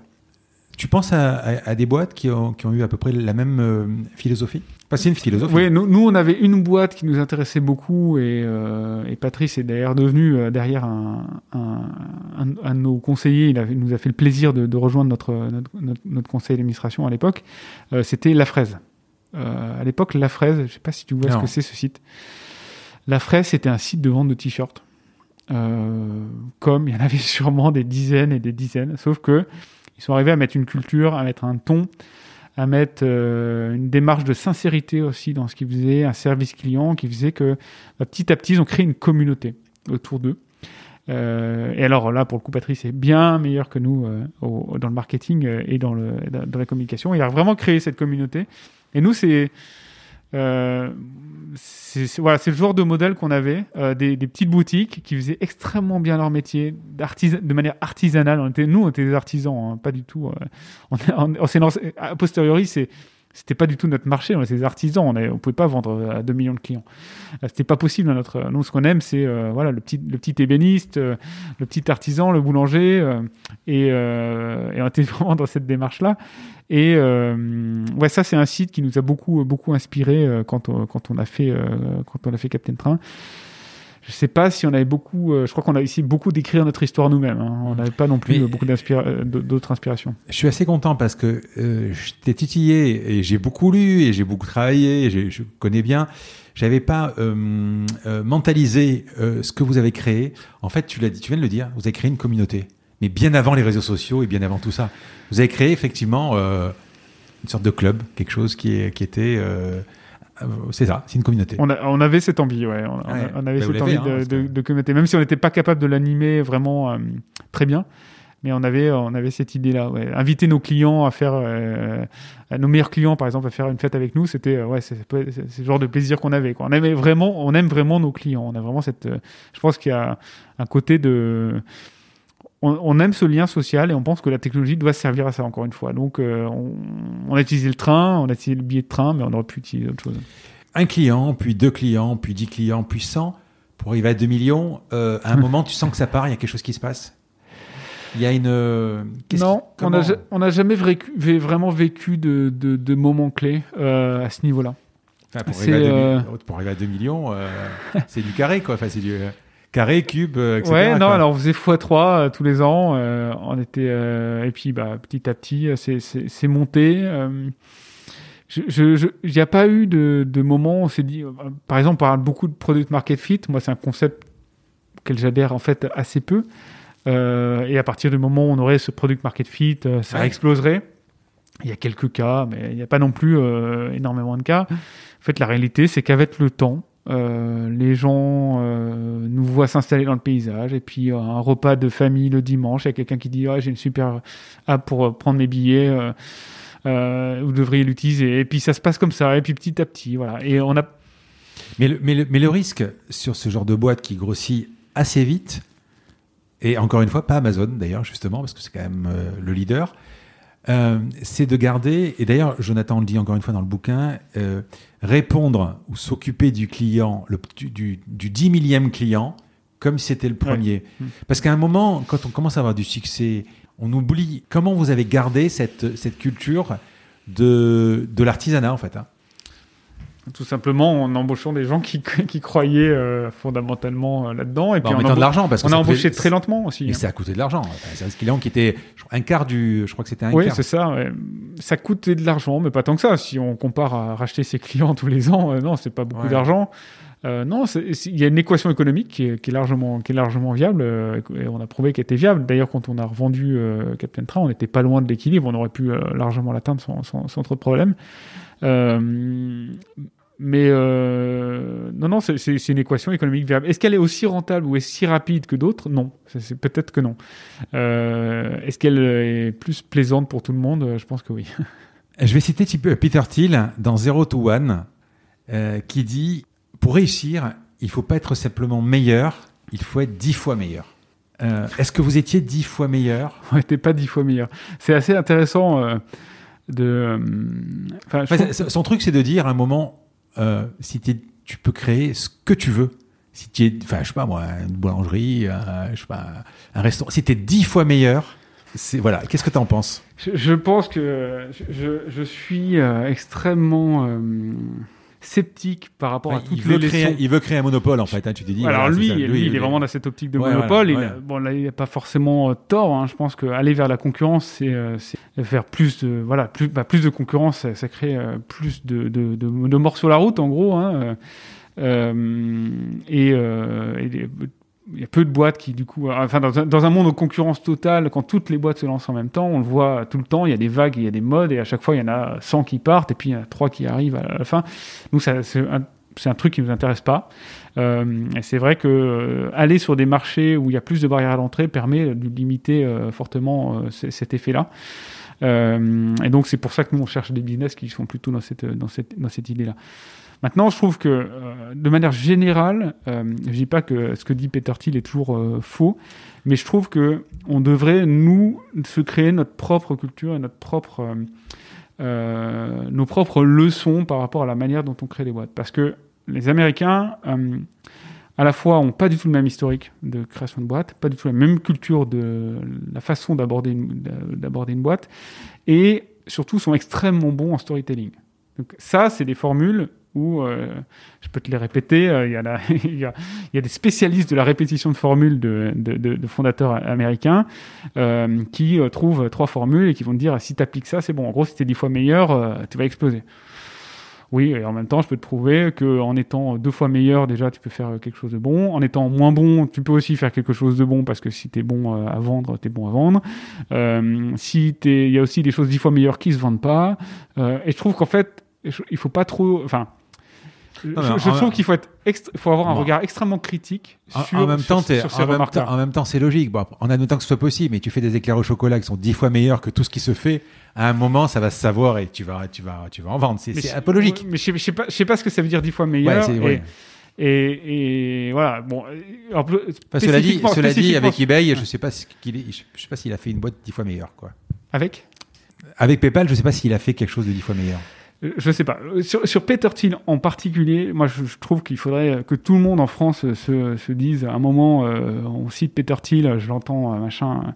Faut, faut assez aussi comprendre qui est ce personnage-là. C'est un mec qui finance l'extrême droite américaine, Ouais, qui est un libertarien, euh, et on et on et on parlerait pas, on dirait pas en exemple des, des, des figures de l'extrême droite européenne pour dire un truc. Donc moi je trouve que on a peu de culture par rapport à ça. On fait, on fait peu notre, on étudie peu en fait l'histoire des, des, US et qui sont ces personnages-là.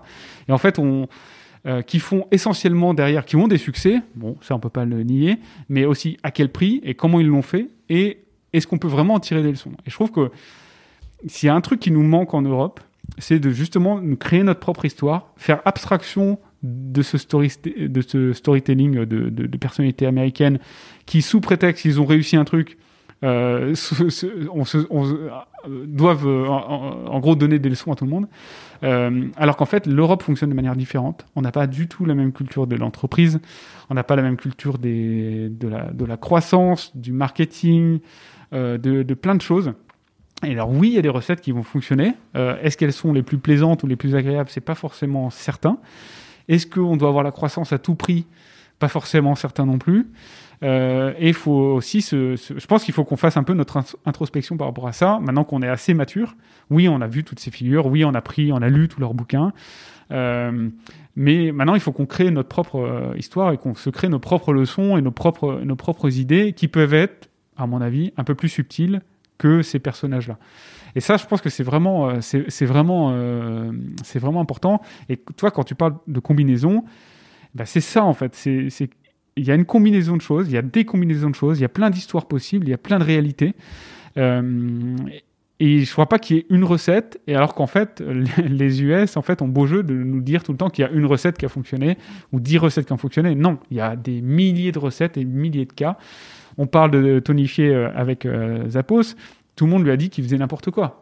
Euh, et puis maintenant, on en fait une leçon. Bah non, en fait, il y a peut-être des justes milieux, et euh, il y a peut-être aussi d'autres choses que juste ce qu'il veut bien raconter dans son bouquin.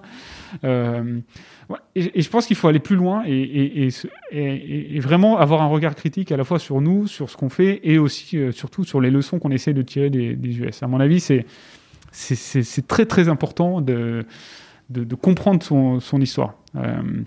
Il y, a, y a, y a un livre qui qui est assez intéressant à ce niveau-là qui s'appelle euh, The Code, euh, qui, est, euh, qui est fait par une historienne américaine qui raconte l'histoire de la Silicon Valley. Et je vous, vraiment, je t'invite à, à lire ce livre pour comprendre d'où viennent ces personnages-là et comprendre à quel point, en fait, on, on a été embarqué dans du storytelling.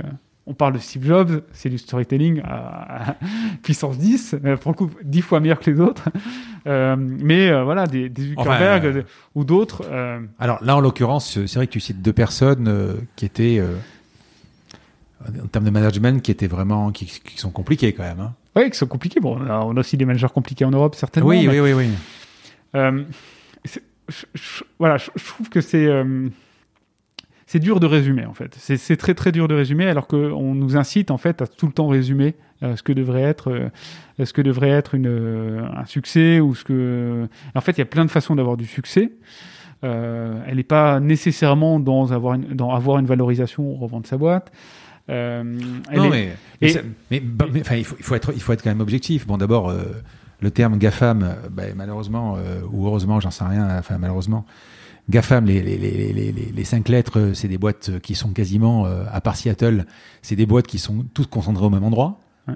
Euh, ensuite, bah, nous, bah, on n'a pas beaucoup d'équivalents. On, a on, a- on est content parce qu'on a des licornes, mais on, enfin, je ne sais pas si on a des décacornes, si, peut-être Spotify, etc., mais, mais en France. On voit les levées de fonds, aujourd'hui, elles sont sympas, mais elles étaient euh, pendant des années euh, minuscules. Ouais. Euh, pourtant, les- on arrive à faire des trucs. oui, les Mounir Majoubi, les Cédric O et compagnie qui parlent d'aller, ou, les, ou la génération Macron qui dit bon, bah, allez, on va balancer euh, euh, 200 millions d'euros euh, pour, euh, pour la French Tech. C'est même pas un tour de table, c'est même pas une série A aux États-Unis. C'est drôle, mais bon, c'est comme ça. Euh, Oui, euh, ils ont, mais ils ont pas tort, mais c'est- enfin, on peut pas dire qu'ils aient tort. Il y a, il y a besoin de plein de choses en fait dans un Ouais. écosystème. Euh, et, euh, et ce qu'on voit, c'est qu'en fait, aux États-Unis, dans la Silicon Valley notamment, il y a des réseaux, il y a un- une histoire. Et cette histoire, elle date pas de 2005. Cette histoire, elle date des années 50. Elle date de Intel, elle date de plein de boîtes en fait qui se sont créées, énormément, énormément. Alors ça, c'est vraiment le plus gros mensonge des Peter Thiel et d'autres qui vont dire on n'a pas besoin de l'argent de l'État.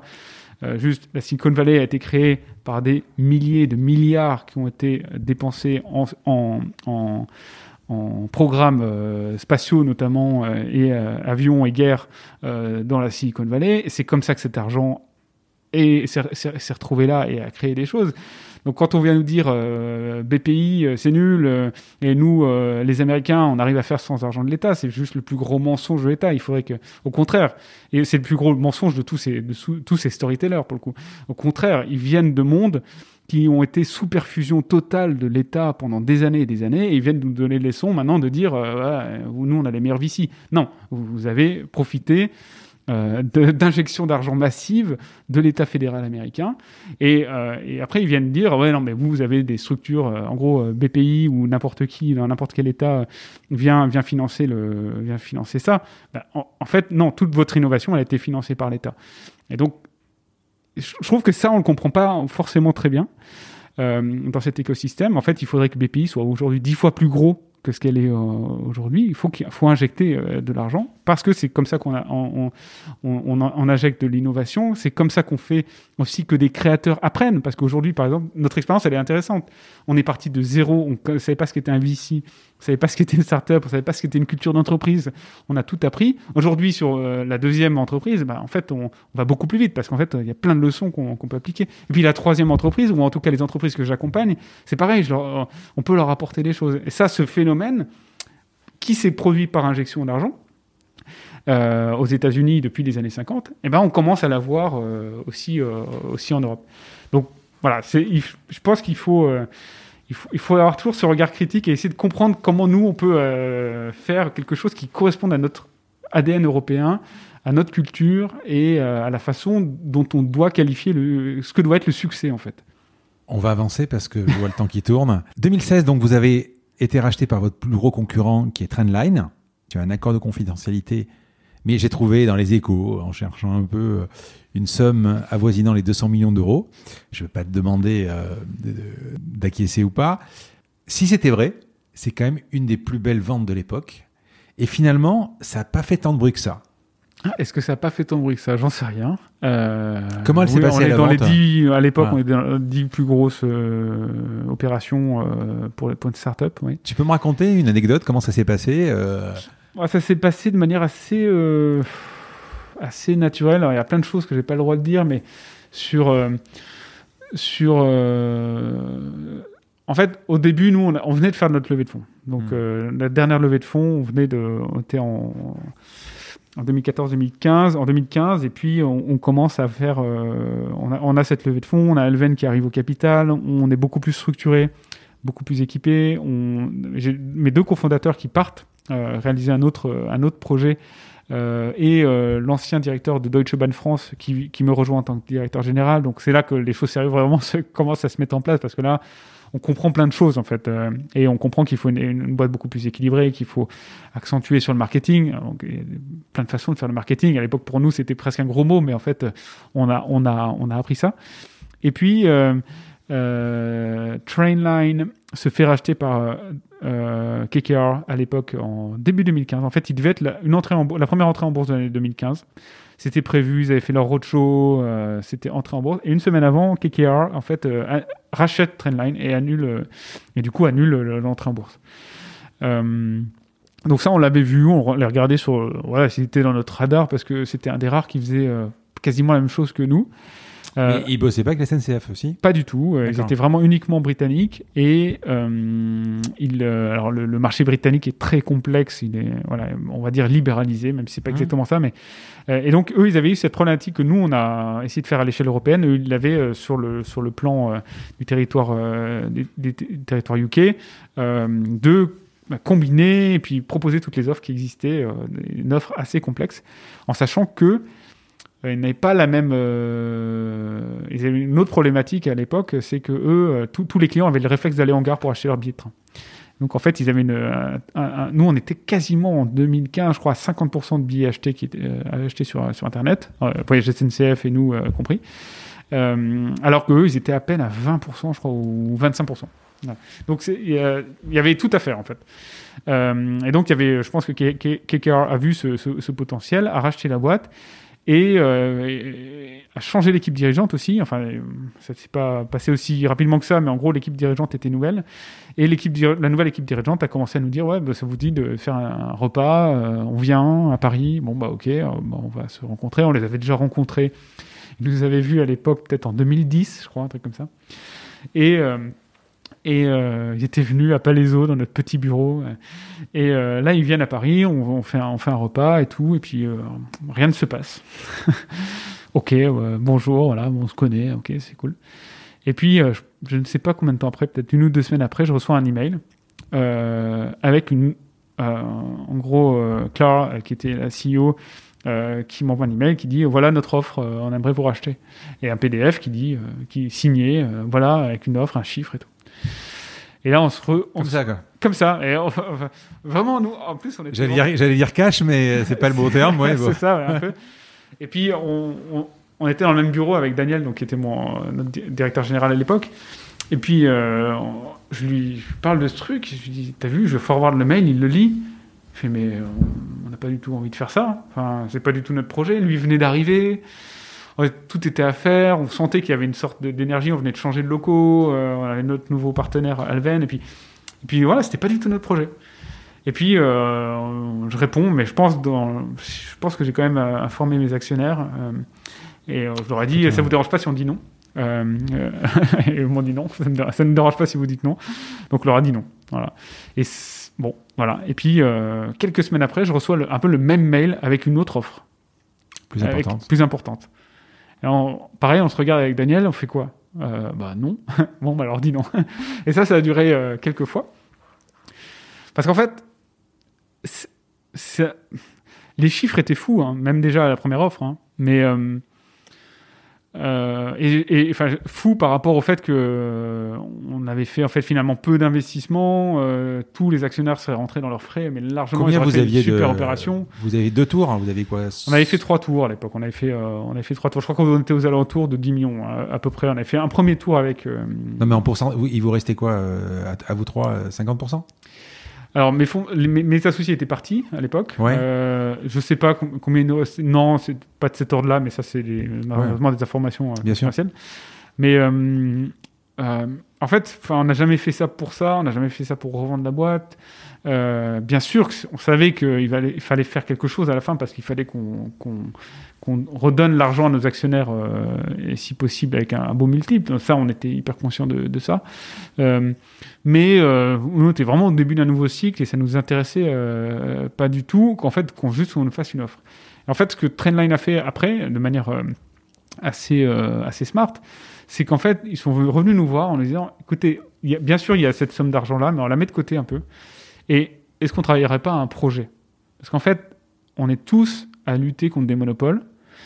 Euh, nous, on va venir en France. Vous, vous allez venir au UK. Donc, en fait, en plus, on va se battre ensemble et on va se battre contre les monopoles. Est-ce que ça serait pas plus intelligent de s'associer, de créer un projet et de faire vraiment quelque chose d'européen, sachant que eux, c'était une boîte rentable, euh, qu'elle était depuis 97, euh, qu'elle dégageait pas mal de cash et donc qu'elle pouvait aussi euh, potentiellement nous injecter du cash pour qu'on fasse grandir beaucoup plus vite en fait euh, cette, euh, cette structure européenne. Nous, on connaissait l'Europe. On connaissait très peu le UK à l'époque. Après, on, avait le projet d'y aller assez rapidement, mais on ne connaissait pas du tout. Euh, et eux, ils connaissaient pas du tout l'Europe euh, continentale. Et du coup, voilà, de fil en aiguille, on s'est dit, bon, bah, je pense que c'est intelligent de réfléchir à un projet. Autant c'est pas intelligent de, de, ré- de répondre oui à une offre qui vient de nulle part euh, et qui ne nous intéresse pas, autant c'est intelligent de réfléchir à un projet. Et donc on a commencé à réfléchir à ce projet. Euh, et on s'est mis d'accord sur ce projet et une somme qui a encore, euh, un deal, on va dire, qui a encore augmenté en cours de route en septembre, en septembre 2015 à l'époque. Euh, et en fait, la vente s'est fait réellement en avril, euh, en, avril 2016. Mais en fait, on avait, déjà euh, acté le truc. il y avait, plein de choses à faire.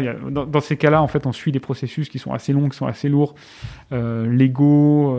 ils devaient aussi relever de l'argent de leur côté pour faire cette acquisition. Il y a plein de choses qui sont passées. Donc, du coup, on a vraiment signé le, deal final en avril euh, 2016.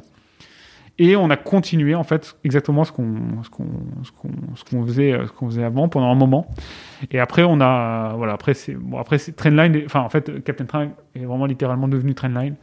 Euh, et euh, moi j'ai accompagné cette transition là en gros jusqu'en 2018 mi 2018. C'était prévu ou tu t'es barré? Non, c'était prévu. C'était alors, je je sais pas s'ils avaient prévu que je que que, que je parte.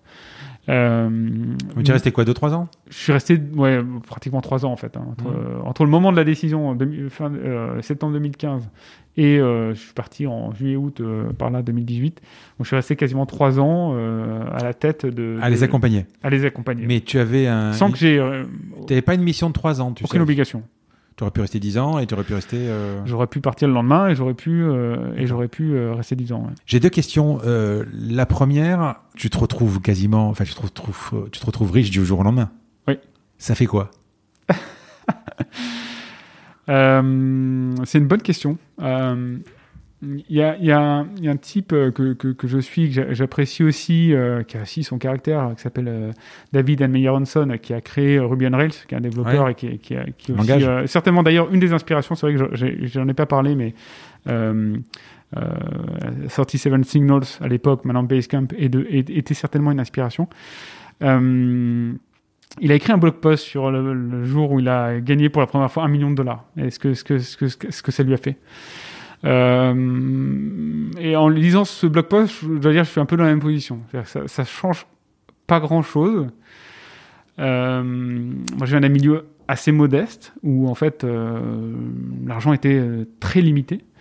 Il n'y avait aucune aucune fioriture quoi. Il n'y avait pas de il avait pas de restaurant, il n'y avait pas de voilà. Mais on était très très heureux dans cette en tant qu'enfant dans ce, dans, dans cet univers là. Euh, et l'argent n'a jamais été un vrai, jamais été à la recherche d'argent. Donc pour moi, c'est pas, c'est pas l'accomplissement de quelque chose. Par contre, euh, c'est pas pour moi la définition du succès. Vraiment pas. Ah, je suis d'accord. voilà. Mais non, mais d'autres la définissent et je, je respecte ça. Mais vraiment pour moi, ça a jamais été, euh, ça a jamais été ça. Euh, et, et, et du coup, euh, ça fait rien si ce n'est un, une vraie euh, un vrai sentiment de liberté. Et de sécurité? La sécurité n'a jamais été un sujet, parce que j'ai un métier qui fait que demain, si même Captain Train s'écroulait, euh, tout s'écroulait, aujourd'hui mes banques s'écroulent, euh, Ouais. disons que je perds tout mon argent, qu'est-ce qui se passe en fait? Bah, vas- je, Tu vas coder. je vais coder. Voilà. Hmm. Et donc, euh, où je vais devenir, bah, maintenant peut-être que je vais peut-être pas coder, je vais peut-être devenir manager ou, ou dirigeant d'une boîte, mais euh, il n'y a, il y a pas de souci, il y a Non, pas de sujet de sécurité. Donc la- la- le sujet pour moi, c'était vraiment la liberté. Je te dis ça parce que dans, dans le milieu d'entreprise classique, pas de la start-up classique, surtout dans les périodes aujourd'hui où avec le Covid, etc., où, où c'est très compliqué, où tu regardes euh, tes- ton carnet de commandes qui baisse de, de- de semaine en semaine, c'est, tu essaies de lutter, c'est compliqué, as, euh, tous les matins tu regardes la trésor, Mm. des, on parle de sécurité d'entreprise, de sécurité de l'emploi, tu as quand même des familles à charge, enfin moi en tout cas, voilà. Mais Le monde startup est assez différent à ce niveau-là. hein, Ouais. Parce qu'on on embauche que des gens qui sont quand même souvent, hein, enfin en tout cas dans, dans, dans mon, dans mon business, très diplômés.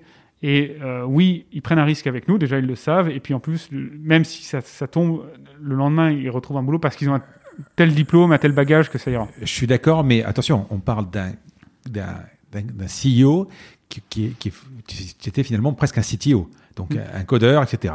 Je parle du, du, du, du, du- gars qui a, même dans l'entreprise, dans la startup, qui a, une, qui a une idée de génie, qui fait le truc et qui, crame de l'argent, qui lève des millions, des millions, des millions, qui crame de l'argent. Et à un moment, quand, euh, avant qu'il y ait la, la nouvelle série B, C, D, Mm. peu importe, tu peux à un moment, et ça arrive très, très fréquemment, il y en a quand même, je crois que 8 sur 10, Tout le temps, ouais. qui se plante. Ouais. Donc tu as cette, toujours cette, cette euh, tu as le chèque sur ton compte en banque, c'est super. Tu l'as cramé, c'est encore une énorme peur. Et donc du jour au lendemain, tu sors de, de, de- de ce passage où Captain Train, ça n'a pas toujours été dimanche quand même, non plus ça a été Mhm. compliqué. Et là, tu as au moins, tu sais que tu vas manger. Euh, je sais pas comment Non, j'ai t'expliquer. jamais eu cette peur-là. J'ai jamais eu ce. Ouais. C'est vraiment personnel et c'est dû au fait que je suis dans les. Mais les- tu peux la ces comprendre. conditions-là, je peux tout à fait, tout à fait la comprendre. Et puis je l'ai vu dans mon entourage, j'ai vu à plein de reprises. Je, comme j'ai dit, je viens d'un milieu qui est pas, qui est pas ce monde-là. Hmm. Donc euh, ce, ce milieu de, de- qui, qui est assez modeste, je le connais, je le connais très bien. Euh, et mais de mon point de vue, c'est justement ça qui m'a à à chaque fois qu'on me pose la question de est-ce que tu as pris un risque, quel risque j'ai pris exactement en fait? Et quel risque j'ai fait prendre à d'autres? Le seul risque qu'on a pris, c'est effectivement de cramer de l'argent et de se dire, mais ça c'est le métier hein, professionnel de, gens qui ont investi chez nous, c'est un moment de perdre cet argent. Mais ils, en, perdent euh, 90%. Donc, euh, les fonds d'investissement, ils, ne se font que sur euh, généralement un ou deux deals qui leur font 100 fois. Tout le reste, ils le perdent. Euh, presque, hein, je résume vraiment le truc, mais c'est, l'idée. Et tu es obligé à le perdre. Parce que, Enfin, oui, mais enfin, à un moment, il faut que tu dépenses de l'argent. Tu, tu fais Ouais, pas- on n'a jamais été sous pression de, de Ouais. ça non plus, mais euh, c'est- c'est je, je- ah, voilà à quel moment on prend un risque euh, dans ma position? hein, je, je prends vraiment ma position.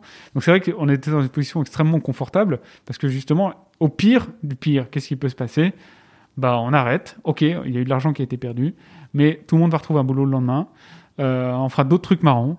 Et, voilà, c'est ça qui est, je pense, clé aussi dans le fait que, oui, d'un point de vue extérieur, ça peut être une grosse prise de risque, mais d'un point de vue intérieur, quasiment zéro risque. Pourquoi? Parce qu'on aussi, on est dans une, on travaille dans un, dans une société, dans un, dans, un, dans un pays qui permet d'avoir des filets de sécurité qui sont énormes, énormes, et donc qui permettent aussi ce genre de prise de risque. MemoBank, donc on va parler de MemoBank.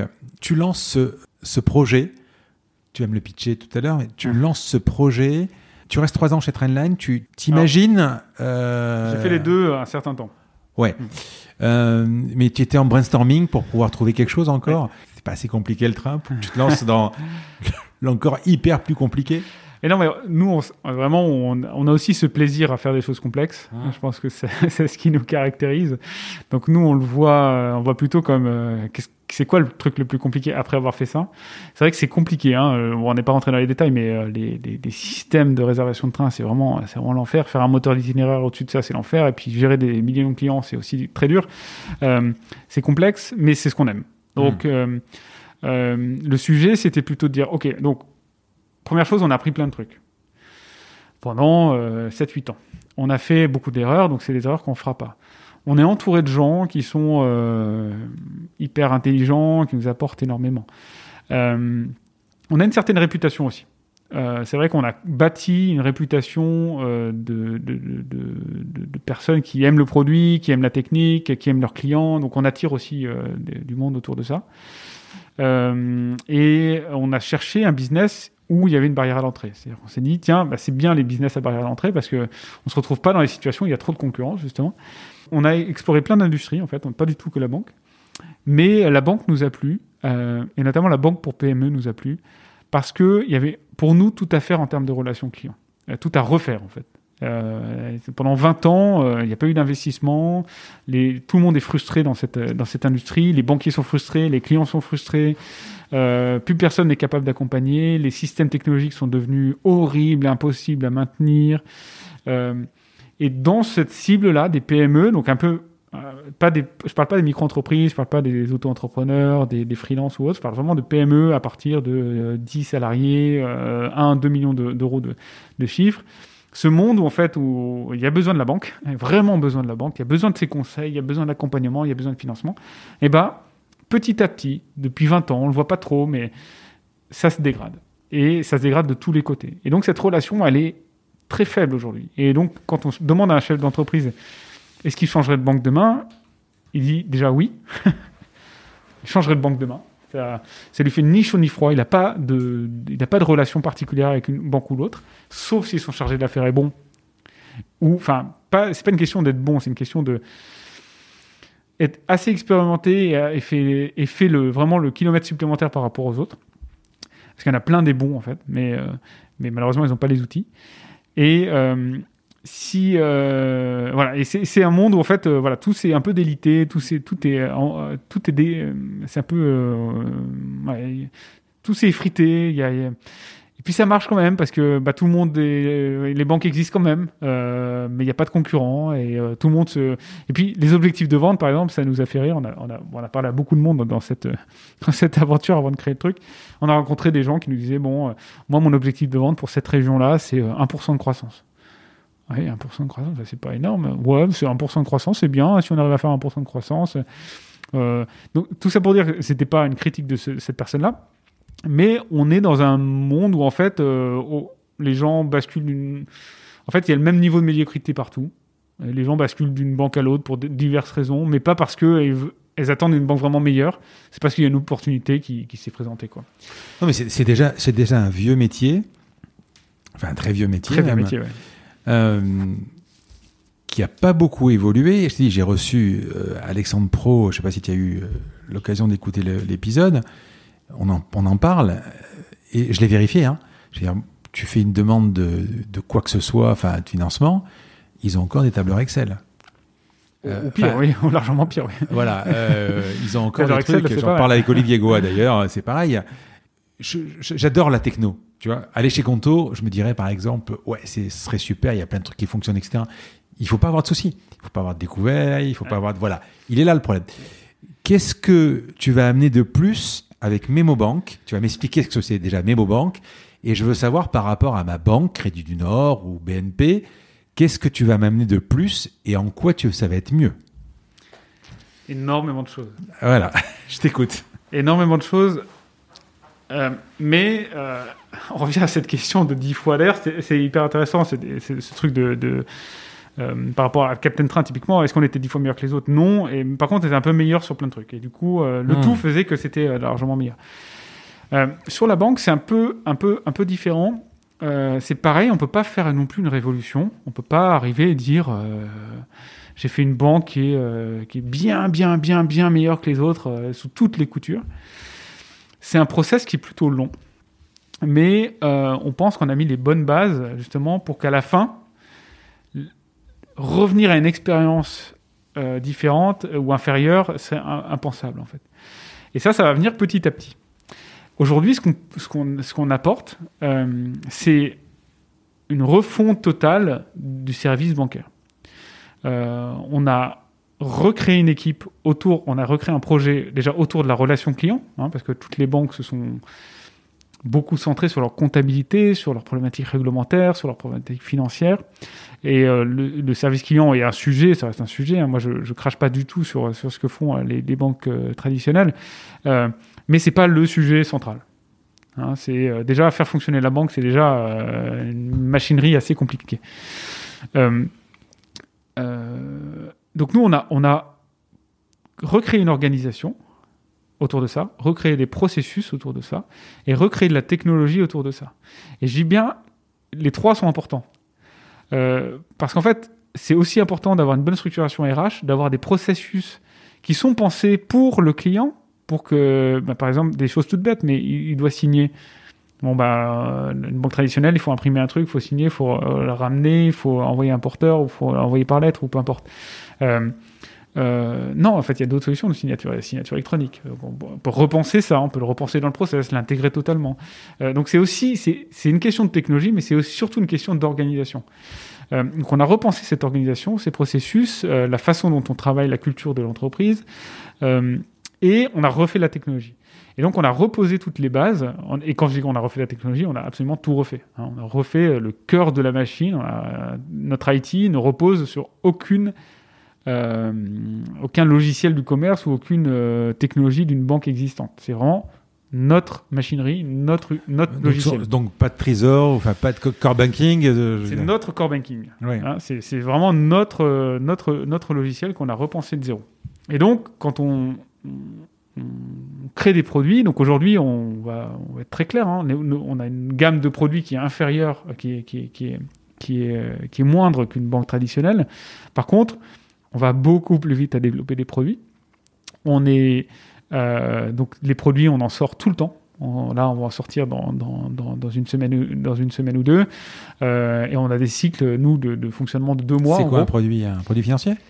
On sort des voilà, on sort des produits financiers, on sort des fonctionnalités, on sort des, des choses. Tout- tout- tous les deux mois, en gros, on a, une, on a un rythme comme ça. Euh, et mettre deux mois pour faire une fonctionnalité, par exemple, le découvert qu'on a mis en place, ou alors euh, euh, d'autres fonctionnalités qui sont à venir. Mais par exemple, le découvert, c'est un bon exemple. On a mis deux mois pour le développer de A à Z. Deux mois, c'est dans une banque traditionnelle, c'est euh, c'est le temps passé à juste faire les premières réunions pour se dire qu'on va faire la réunion suivante pour peut-être faire d'autres réunions, pour peut-être à un moment décider qu'on va faire un projet qui va être délégué à quelqu'un, parce que aujourd'hui plus aucune banque ne fait ça en interne, hein, ils délèguent à des, structures. Donc tout ça prend énormément de temps. Nous, on met euh, deux mois à faire un produit. Donc aujourd'hui, on a créé une base à la fois technologique et, organisationnelle qui fait que on sera à même de répondre aux enjeux des PME beaucoup plus rapidement et de manière européenne. C'est ça notre, c'est ça notre. Oui, mais je suis d'accord, mais euh, en quoi tu vas, tu arrives euh, après, euh, euh, après Conto, je crois, après euh, N26, etc. Qu'est-ce que tu amènes de plus Euh, alors, on, on va parler de la- de- de- de- du parcours du combattant pour devenir une banque, parce que c'est- très compliqué. Tu vas m'expliquer pourquoi eux ne l'ont pas eu, toi tu l'as eu. D'abord, est-ce que tu peux m'expliquer, euh, voilà, qu'est-ce que tu amènes de plus et me pitcher plus ou moins euh, Alors, Memobank, c'est une banque Hum. déjà qui est qui se base à la fois qui, qui, qui fournit à la fois de l'humain donc de l'expertise. On a des vrais chargés d'affaires en chair et en os qui sont en contact, soit à distance, soit en, présentiel, euh, qui fournissent de l'expertise et qui sont assistés d'énormément de technologies.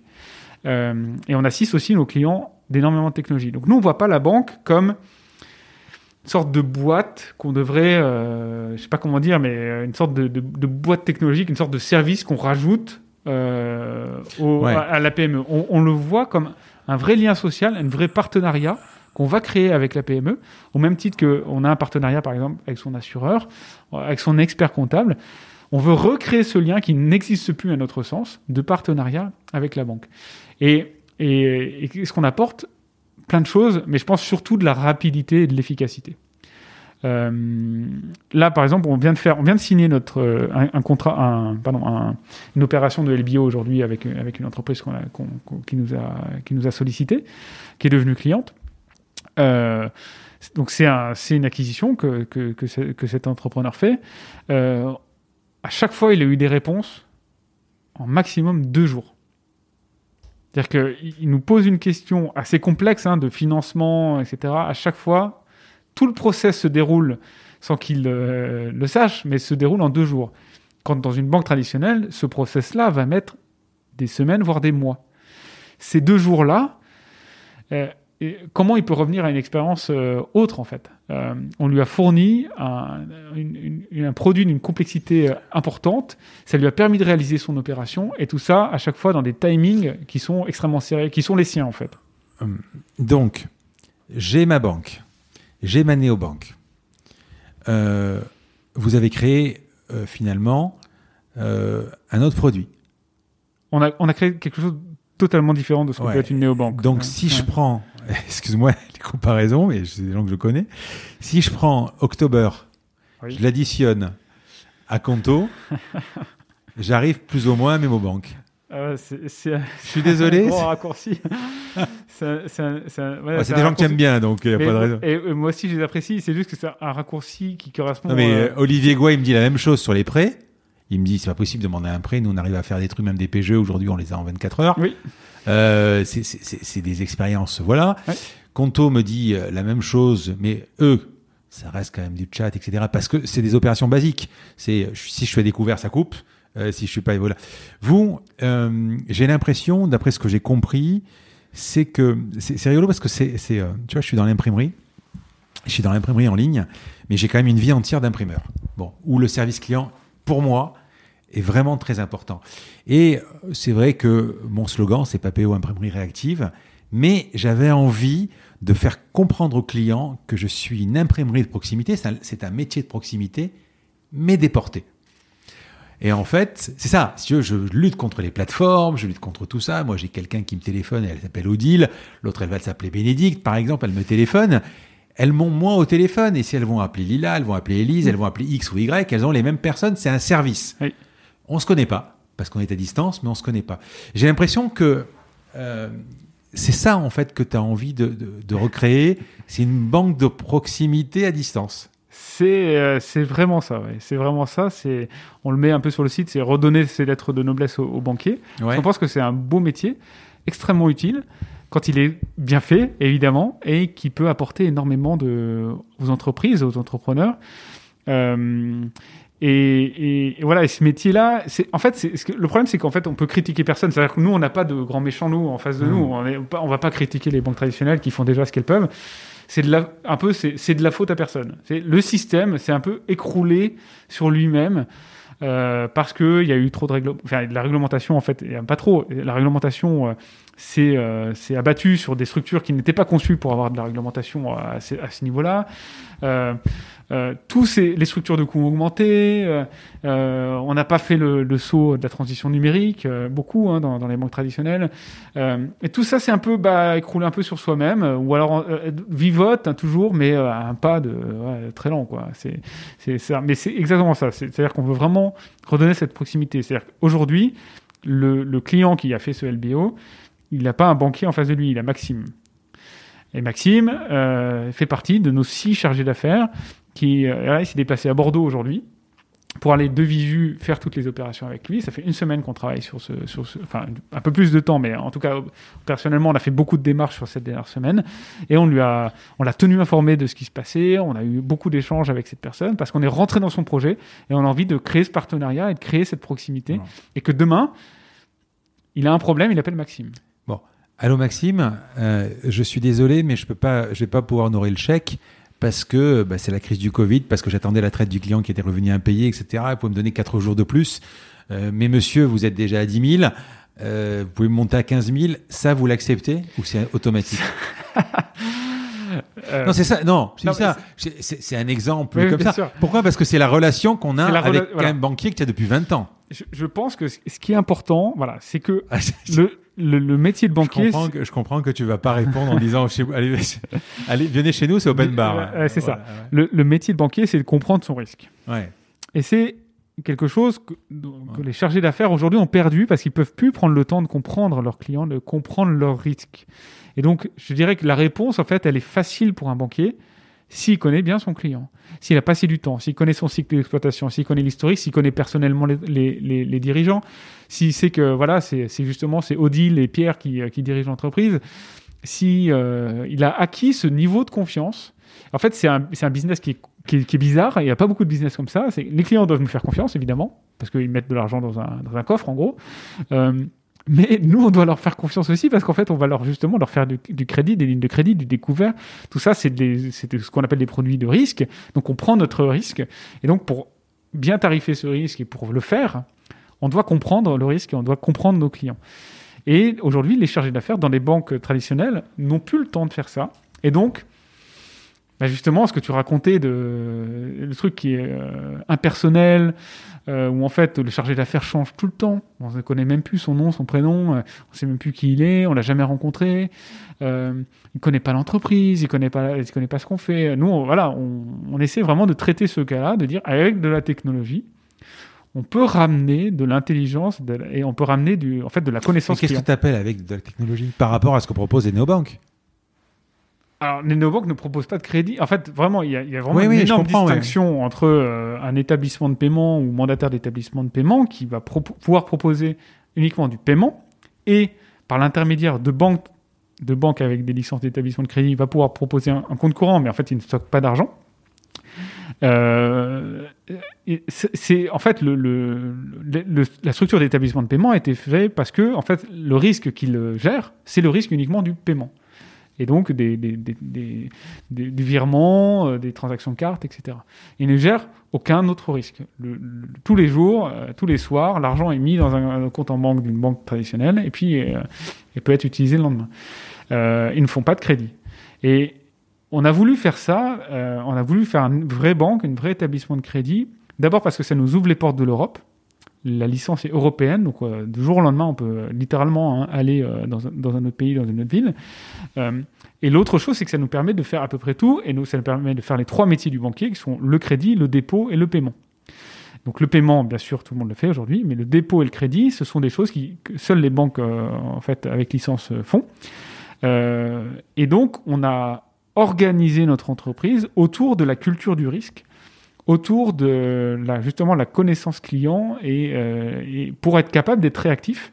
Donc, euh, ce qu'on a voulu faire d'une certaine façon, c'est apporter le maximum de réactivité d'une structure légère qui, se crée et donc qui peut tout repenser de zéro, tout en donnant la sécurité et cette culture du risque qui est propre aux banques. Quand tu discutes avec eux, avec des, des- des prêteurs comme, comme, comme euh, October par exemple, ils te disent deux choses. On rajoute de la techno euh, là où les banques n'en ont pas ou quoi pour Mm. calculer euh, par exemple le risque financier, etc. La deuxième chose, on ne prenne pas aux startups. Ça c'est une règle de base. oui, c'est Bon. Euh, Je sais pas ce qu'on appelle start-up, mais en tout cas, des, des petites structures, effectivement, avec risque maximum, aucune banque ne pourrait. pas vente privée, mais C'est- des c'est trucs pas le métier de la banque. Voilà. La troisième chose, pas de caution par exemple. Ils Mm. prennent jamais de caution. Question personnelle, ouais. Voilà. Mm. Euh, vous êtes le même genre de choses? Elle sert à quoi la techno? La techno, elle sert à se mettre autour des process. Elle Je pense que la techno ne sert à rien si le process est nul, tout simplement. La, pro- la- la- la techno, elle est intéressante à partir du moment où, en fait, on a pensé un bon process, on a pensé une bonne logique de, justement de compréhension du risque et de maîtrise du risque. Et donc, ça veut dire bah, connaître son client, euh, euh, bien faire les choses dans l'ordre, être extrêmement rigoureux, euh, faire euh, des politiques de, de 4 lieux ou plus, ou plus euh, avoir des, des, syst- des contrôles systématiques. Avoir... Tout ça, c'est des process. Donc ça n'a rien de technologique. C'est juste, on peut inventer un process, on peut le dessiner sur la table si on veut, sur un, sur un tableau blanc. Euh, ça, c'est simple. Par contre, ce, qui, ce que peut apporter la technologie, c'est de fluidifier au maximum ça, de faire du contrôle aussi, permanent. Euh, et donc, euh, bah voilà, aujourd'hui, quand euh, nos chargés d'affaires vient- revient d'un du- du- d'un rendez-vous client, euh, qui veut activer un crédit, donc déjà, il va noter ce qui s'est passé dans le, sur son rendez-vous client. Ça, ce n'est pas forcément fait dans les banques traditionnelles. On a une culture de l'écrit assez forte. Hein. Jonathan, tu en parlais, Mhm. je- j'imagine. On- donc tout est écrit, tout est écrit, tout est écrit. Parce qu'on veut pouvoir que quelqu'un recomprenne ce qui s'est passé. Et puis, il va faire sa demande de crédit, donc il va remplir un dossier qui est normé. Ce dossier-là, ça va passer automatiquement dans les mains des bonnes personnes, avec les bonnes étapes, on va faire les bons contrôles au bon moment, et tout ça va être extrêmement fluide. Et puis, le jour où, euh, le, comité risque est passé sur ce crédit-là, les signatures sont électroniques. Euh, quand on fait signer quelque chose au client, la signature est électronique. On lui fait aussi comprendre ce qui se passe. On fait énormément de pédagogie en fait. Euh, parce que je pense que ce qui, est important par rapport à ta, question de dire euh, il me demande 4000 euros en plus de ligne de crédit, qu'est-ce que je fais? Je pense que ce qui est important, c'est de faire énormément de pédagogie en amont et donc de non seulement comprendre le client, mais en plus lui expliquer ce qu'est une banque, comment on fonctionne et comment il peut l'utiliser au mieux et comprendre les limites de la banque. Parce qu'évidemment, comme tu disais, start-up qui se crée demain, il y a trois types qui font Captain Train dans leur garage, jamais une banque va leur donner ne serait-ce que les 100 000 euros à bloquer sur un compte en banque pour faire de la garantie financière. Euh, c'est impossible, il n'y a pas d'historique, on ne connaît Mais- pas les personnes. Vous- par exemple, sur un prêt, puisque vous avez le droit de faire des prêts, vous prenez, euh, par exemple, des cautions personnelles? On prend pas de caution personnelle. Alors, ça, dé- ça, ça- ça dépend, on, peut le faire. Qu'il n'y a pas de limite, en fait. Mais on essaye d'éviter de le faire. On essaye d'éviter au maximum euh, les, prises de caution, de manière générale. Euh, parce que. il y, a plein de, il, il il il raisons. Bon, déjà, le process est plus compliqué, évidemment. Euh, et on veut aller vite. La, question de la rapidité est, importante. Donc, on, on- on considère que. Et souvent aussi, la caution, pour, des, vraiment des milliers de raisons, à la fois juridiques, euh, conformité et tout, n'est pas forcément euh, si- n'apporte pas tant de sécurité à la banque, au final. Euh, parce que derrière, une fois que le truc est tombé, il faut aller récupérer la caution. Enfin, en plus, la caution, la caution personnelle, pour de bon, celle-là, tu peux pas la rendre électronique. Il faut la, il faut la signer, il faut, il faut écrire je me porte caution à hauteur de. C'est ça. Ah, il y a juste, c'est le dernier sujet de la signature électronique en France, c'est celui-là. Ah, il n'est pas euh, encore. euh, On espère qu'un jour les décrets vont sortir et vont être clairs sur ce sujet-là. euh, projet donc qui a mis euh, deux ans, deux ans, trois ans, Trois ans, trois ans, trois ans, c'est Avoir vous- la licence. ouais. Ouais, mais parallèlement à ça, le, le fait de construire vous-même votre core banking, Mm. enfin votre le, le logiciel, en termes de sécurité, etc., c'est d'être hyper compliqué. Euh, vous l'avez fait en parallèle? On a fait tout en parallèle. À un moment, Ouais. on a pris la décision, au bout d'un an, je dirais, de faire notre propre core banking system parce que on a, on a, ce, que nous, ce qui était sur le marché ne nous plaisait pas. Euh, on voulait pas s'adosser notre banque, donc on, on a pris la décision de faire de la technologie parce qu'on sait faire de la technologie, donc on s'est dit qu'on pouvait Ouais. le faire. Et on a recruté les bonnes personnes aussi. On a recruté des gens qui sont assez expérimentés sur ce sujet-là. Et là, tu donc tu es avec, euh, associé avec Michel Galibert. Oui. Pourquoi? Pourquoi? Enfin, qui, qui, qui de vous deux a, a dit euh, OK, on retient la banque? C'est toujours difficile à dire. euh, en fondateur, moi j'ai toujours eu du mal à, dire. euh, Par exemple, il y a quelqu'un qui a inventé le mot Captain Train, il y a, quelqu'un qui a pris telle et telle décision dans notre histoire qui ont fait que ça a fait des trucs géniaux. Euh, mais j'ai j'ai toujours du mal à, à- me dire. euh, C'est toujours un travail d'équipe en fait. C'est toujours des discussions et une idée en a amené une Non, autre. mais sachant etc. que tous les deux, vous n'êtes pas de la, de la banque en plus. On n'est pas de la banque du tout, non. On n'est pas de la banque, mais c'est- on s'est dit, là, ça coche beaucoup de cases. Ça coche la case de la relation client, ça, coche la case de la barrière à l'entrée, ça coche la case de la technologie euh, qu'on aime bien faire. Donc euh, voilà, on est, euh, ça cochait toutes les cases auxquelles nous on adhérait et ce qu'on voulait faire. Mais quand tu vois toutes les néobanques, euh, et là, si on, on va repartir du, du, du parcours du combattant, je, vais, je vais le citer parce que donc ça fait 50 ans qu'une banque indépendante n'a pas vu le jour en France. Euh, euh, avril 2017, dépôt des statuts avec, ça devait s'appeler Trust Bank. Trust Bank, ouais.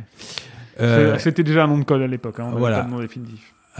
monter un dossier en 10 mois pour le remettre à la CPR, qui est Mhm. l'autorité euh, de contrôle, euh, etc. Euh, levée de fonds 2018 de 7 millions, feu vert de la BCE en juin 2020. Oui. Tu peux me faire confiance, j'ai- tout repris sur les dates. Levée de fonds en septembre 2020 de 20 millions d'euros, donc post-Covid avec Daphne et... euh, alors, Blackfin et BPI. Mm. Et Kima. Et Kima et beaucoup d'autres en fait. On a beaucoup, beaucoup de, de, de, de business angels. Euh, comment vous avez fait? Pourquoi vous? Non mais pourquoi euh, par, je- je- je- Pourquoi par exemple Conto euh, Excuse-moi de parler tout le temps, mais c'est la seule banque que, je connais. Pourquoi ils n'ont pas réussi à avoir Qu'est-ce que vous avez de plus? Enfin, C'est quand même euh, le fils de Baudouin Pro. Enfin, je veux dire, il est, il est, il est, euh, C'est pas, héréditaire. non, mais il connaît le truc, quoi. Il connaît le truc. Il y a des trucs. On passe par des chemins. euh, Oui, euh, je, je sais pas. C'est pas, pas. Parce que ma, ma, ma mère était infirmière que, que je, je faire un bandage. Quoi. C'est- Ouais, bien sûr. Bon, euh, je, je, euh, pense que c'est bon. on- C'est vrai qu'on nous compare toujours aux néobanques, mais nous, on a fait quelque chose d'assez différent en fait dans, dans la- dans notre approche, notre euh, notre façon de faire, notre euh, plein de choses en fait. Comme tu disais, on n'est pas une fintech, on n'est pas une startup, on est d'abord une banque. Et je pense que c'est ça aussi qui nous différencie énormément de, toutes euh, de toutes les néobanques qui sont avant tout des startups. Euh, après, pourquoi ils l'ont pas eu? Bah, je- J'en sais, mais alors vraiment strictement rien. Est-ce qu'ils l'ont demandé Et je, ils ont fait, voilà, ils ont, ils ont communiqué là-dessus. Mais en même temps, ça m'intéresse tellement pas parce que je trouve que, en fait, dans n'importe quel marché, j'ai toujours dit par rapport à Captain Train, je le dis aussi avec MemoBank, si demain il y a 20 MemoBank qui se créent, et puis quoi Il- Le marché, il est tellement énorme, il a tellement de Oui, mais choses à parce faire. que, monde- mais parce qu'une boîte qui, qui commence, qui fonctionne et qui va vite, c'est automatiquement en ce moment euh, obligatoirement une start-up. Enfin, j'ai écouté un truc Non, sur mais il y a les PME qui vont très vite. voilà où il y a pas. Tu prends une boîte comme comme WeWork par exemple. Bon, bah, c'est- non mais c'est peut-être pas le bon exemple. non non mais je, bien sûr que c'est non mais en quoi la tech elle a amené quelque chose si WeWork? Rien.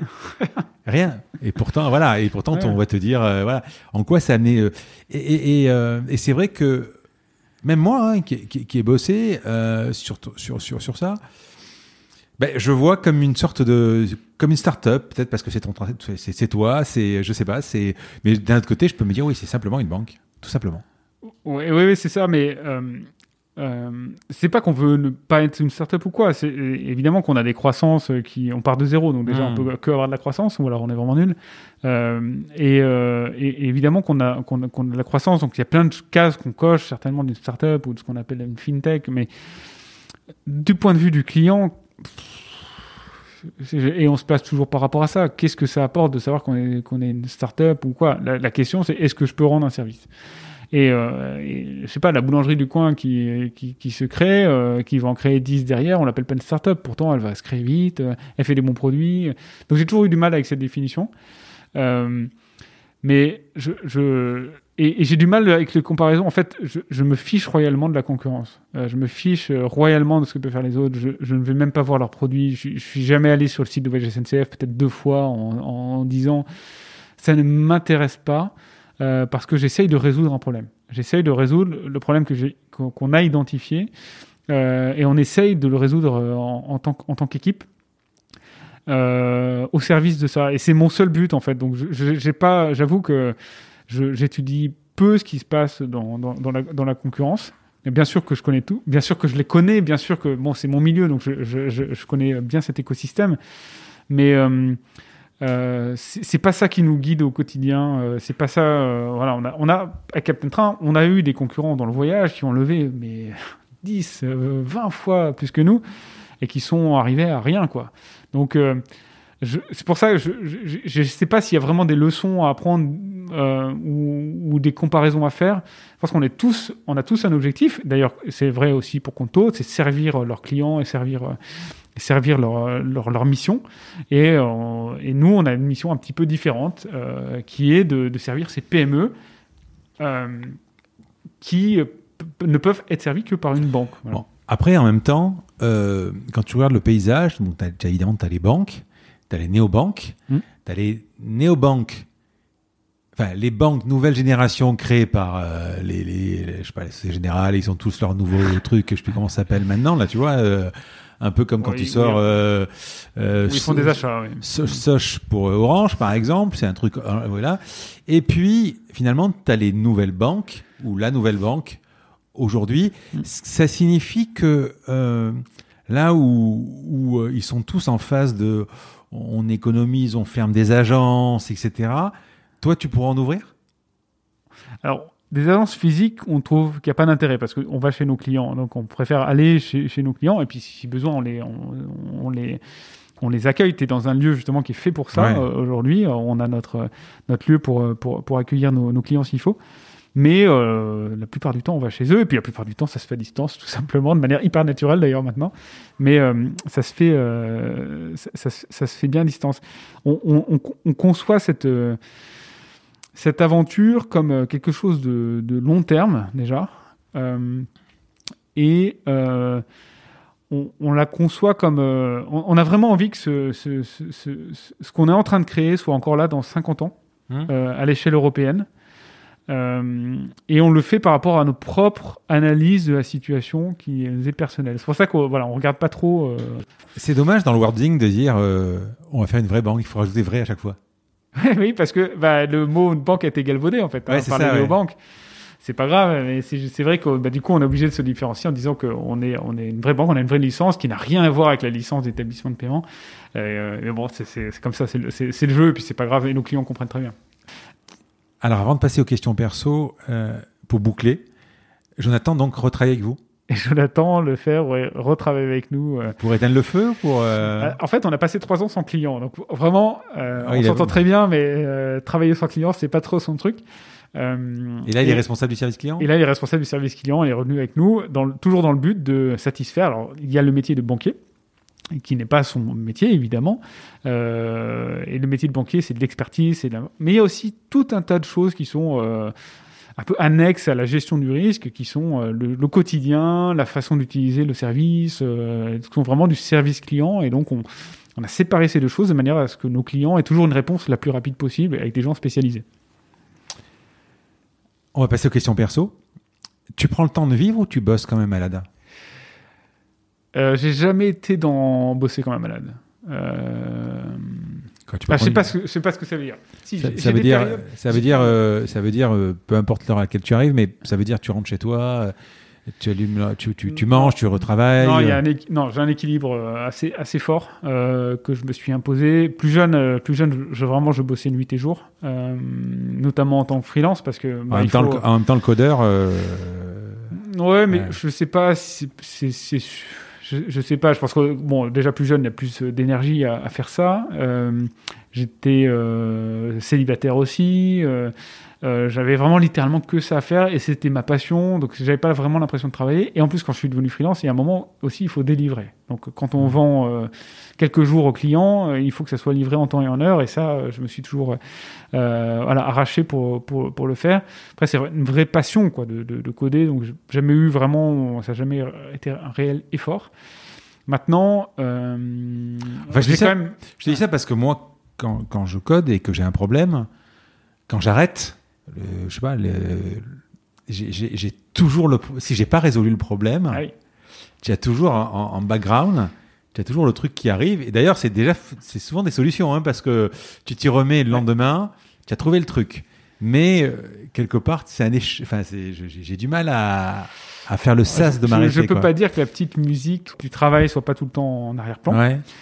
Euh, Surtout en création de boîte, quoi. Ouais, alors, tant qu'on est dans de la croissance, honnêtement, il y a toujours des problèmes. Donc, que ce soit une création, ou- ouais, enfin, pendant, j'ai jamais vécu autre chose que ça. Donc, en fait, je sais pas trop. Euh, mais cette, euh, on, on- essaye au maximum de, de- et on pousse tout le monde, que ce soit dans l'entreprise ou, moi-même, à, à vraiment faire des breaks et à vraiment euh, être le plus productif possible finalement en, en se comprenant, en, en comprenant son corps, en comprenant la façon dont le cerveau euh, fonctionne et, euh, et bosser comme un fou nuit et jour. euh, alors pour moi, je suis complètement contre cette dérive. Pourtant, je l'ai fait jeune Ouais. mais sur un laps de temps assez court et puis où, voilà, un instant personnel où j'avais besoin de ça. Euh, mais c'est vraiment ma propre volonté. Personne ne me l'a forcé, m'a forcé à faire ça. Euh, euh, mais aujourd'hui, moi, je suis contre cette culture qui est malsaine justement de la du, du- du surtravail, de travailler nuit et jour. Donc aujourd'hui, enfin, le message est clair, par exemple, dans nos équipes. Euh, déjà, on est très asynchrone, donc ça, ça permet de beaucoup faciliter les choses. Euh, comme on a une culture de l'écrit et une culture vraiment de l'asynchrone, personne ne doit s'attendre à ce que quelqu'un réponde dans la minute, que ça soit sur Slack ou n'importe quoi. Les seules urgences qui sont traitées sont traitées par téléphone. Si un coup de téléphone, oui, il y a une urgence. Entre oui, vous, vous parlez. hein. voilà. Et nous, on a des urgences, c'est évident. Mais ça se traite uniquement et seulement par téléphone. Euh, et personne. Et s'il y a un message Slack, personnellement, je ne regarde pas Slack le, le- le soir euh, quand je, quand je rentre. Il m'arrive de jeter un coup d'œil, mais je ne travaille plus. Quoi. C'est plus. euh, c'est plus. Et le week-end?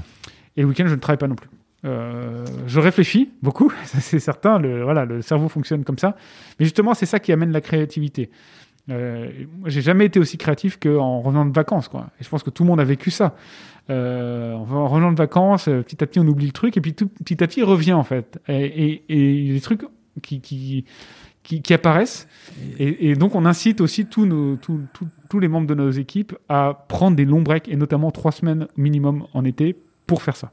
Est-ce que tu sais comment fonctionne Pierre Dubuc avec son associé pour ça? Non. Il me l'a dit ce matin.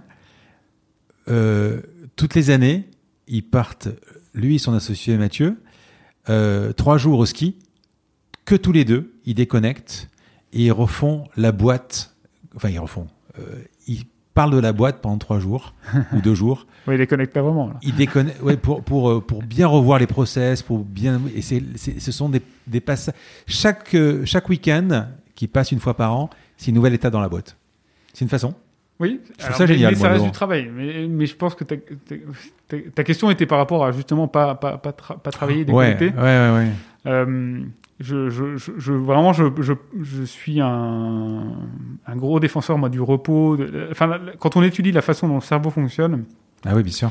euh, on voit à quel point en fait on est beaucoup plus productif quand on dort bien, euh, minimum 8 heures par jour. C'est vraiment 8 heures. 8 heures, c'est C'est beaucoup. C'est pas mal, hein. Pour moi, c'est Euh, beaucoup. Alors, certains dorment moins, mais c'est, en fait, c'est normal de dormir, de dormir 8 heures, euh, de prendre des week-ends, de déconnecter, euh, d'être avec ses enfants si on a, si on a des enfants, de, de, sortir de, de sortir de ça. Et honnêtement, je pense que ça vient. Enfin, cette culture, elle vient surtout du, du management, quoi, qui, qui, doit, qui doit faire ça. Donc, on se doit d'être exemplaire. Et à aucun moment, sauf urgence, après, il y a des cas où on a besoin de ça pour diverses raisons, mais euh, on ne demandera jamais à personne de, travailler le week-end euh, en temps normal. Enfin, c'est pas, c'est pas, c'est- pas possible. Après, euh, voilà, il y a des urgences, il y a des choses. Par exemple, avec Jonathan, typiquement, on a vécu des moments où on était littéralement débordé par la croissance et on n'arrivait pas à suivre et c'était dur pour tout le monde, notamment pour Jonathan. Euh, et, euh, voilà, mais c'est intenable, quoi. C'est pas possible de tenir ça dans le temps et on essaie de vraiment éviter ces cas-là. Qu'est-ce qui t'énerve Euh, les mauvais services clients. Euh, ce qui m'énerve, c'est souvent la facilité. C'est souvent les gens qui tombent dans la, dans la, dans la, dans la facilité, dans, le, dans, dans les généralités. Euh, dans aussi le, ce qu'on appelle aujourd'hui euh, le relativisme. Ça, ça c'est un truc que je, je, je- je déteste. C'est-à-dire qu'en gros, dire que toutes les idées sont au même niveau et que toutes les idées ont, peuvent se mettre au même niveau et donc on peut, on peut parler de toutes les idées. Donc dire, en gros, euh, pour, caricaturer, mais c'est vraiment ça, se dire, euh, je suis raciste, mais j'accepte que tu sois pas raciste. Parce que pourquoi, pourquoi je dis ça? Parce que je trouve que nos deux idées euh, soient, sont, sont, au même niveau. Et non, moi je trouve que ce relativisme-là, il est, il, est, horrible. Il a été amené notamment par les réseaux sociaux, hein, et mis, mis en avant par les réseaux sociaux. Et ça, ça c'est des choses qui m'énervent énormément. Je crois qu'on le sent dans le ton de ma voix d'ailleurs. Est-ce que tu peux me donner deux, trois étapes de ta vie professionnelle qui t'ont marqué? Ah, La, la première étape, je pense, c'est mon stav, où, où- où j'ai été vraiment en autonomie, et où j'ai fait, euh, j'ai fait quelque chose que j'adorais. J'ai découvert en fait ma passion. J'ai vraiment découvert le, le- le truc. Je savais que j'ai- j'aimais ça, mais euh, je l'avais jamais vécu de manière professionnelle. Et ça, c'est voilà, créer des choses, c'est ce qui m'anime. Et c'est, c'est, c'est- Non, mais en plus, les gens qui codent pas, euh, ils s'imaginent que c'est euh, c'est plat, que ça sert à rien. Et en fait, tu crées. Enfin, c'est. Moi, j'étais passionné, mes enfants aussi, de Lego. C'est pareil. hein. Ouais. C'est tout à fait ça, quoi. Je veux dire, tu crées des, tu crées quelque chose que tu vois, que tu vois immédiatement, quoi. C'est, moi, je trouve ça génial. Le Mais une- avoir une influence, faciliter la vie des gens. euh, Enfin, il y a plein de choses que permet la technologie, et ça, c'est vrai que, que, que j'adore, que ce soit du code d'ailleurs ou d'autres choses. Euh, deux, trois étapes. Après, je pense. bon, euh, L'étape où je suis devenu freelance aussi, ça a été une vraie. euh, c'est vraiment le, le saut dans le, l'entreprise finalement. hein. Ouais. Faire sa comptabilité soi-même, euh, apprendre plein de trucs comme ça. Euh, ça, ça a été avoir ses premiers clients, ça, ça a été très formateur. Créer Captain Train évidemment en 2009, hein, ça a été. c'était une expérience extraordinaire. Euh, la revendre aussi. Enfin, je pense qu'il y a eu beaucoup d'étapes dans Captain Train. On a eu beaucoup de, de moments forts, euh, que ce soit les levées de fonds, euh, les, les- équipes qui se créent, euh, les, euh, toutes les étapes qu'on a franchies euh, qui, étaient, qui, qui- qui étaient fortes. Et puis, euh, aujourd'hui, euh, créer mes banques, c'est et me dire en fait, euh, bah, tout le travail que j'ai fait, il me sert en fait aujourd'hui, que ce soit sur l'équipe, la culture, la création de l'entreprise, le financement de l'entreprise. On a appris tellement de trucs. Aujourd'hui, on se dit, hey, en fait, on est capable de faire euh, beaucoup plus, de faire un projet encore plus ambitieux que ce qu'on a, ce dont on avait rêvé, euh, grâce à tout ce qu'on a appris. Ça, c'était, euh, ça, c'est, ce moment-là était intéressant. ouais. T'as des hobbies ou tu fais du sport? J'ai fait beaucoup de sports différents. Mhm. Euh, je m'intéresse en fait à beaucoup de choses. Euh, d'ailleurs, euh, euh, j'aime lire par exemple euh, du juridique. Ça peut paraître étonnant, mais ça m'a- ça- c'est des choses qui m'intéressent. Euh, j'aime lire, euh, j'aime faire des RH. Même si au jour le jour, c'est pas toujours. On parlait de sport, hein Ouais. Ah, tu m'as dit hobby. C'est vrai, hobby. hobby. Hobby. Euh, euh, donc il y a, il y a beaucoup de choses qui m'intéressent, que ce soit l'art, que ce soit. euh, Hyper curieux. Je suis assez curieux, ouais. Je suis assez, je suis Ouais. assez curieux de, de, Je suis comme de- toi, de plein de choses, ouais. Ouais.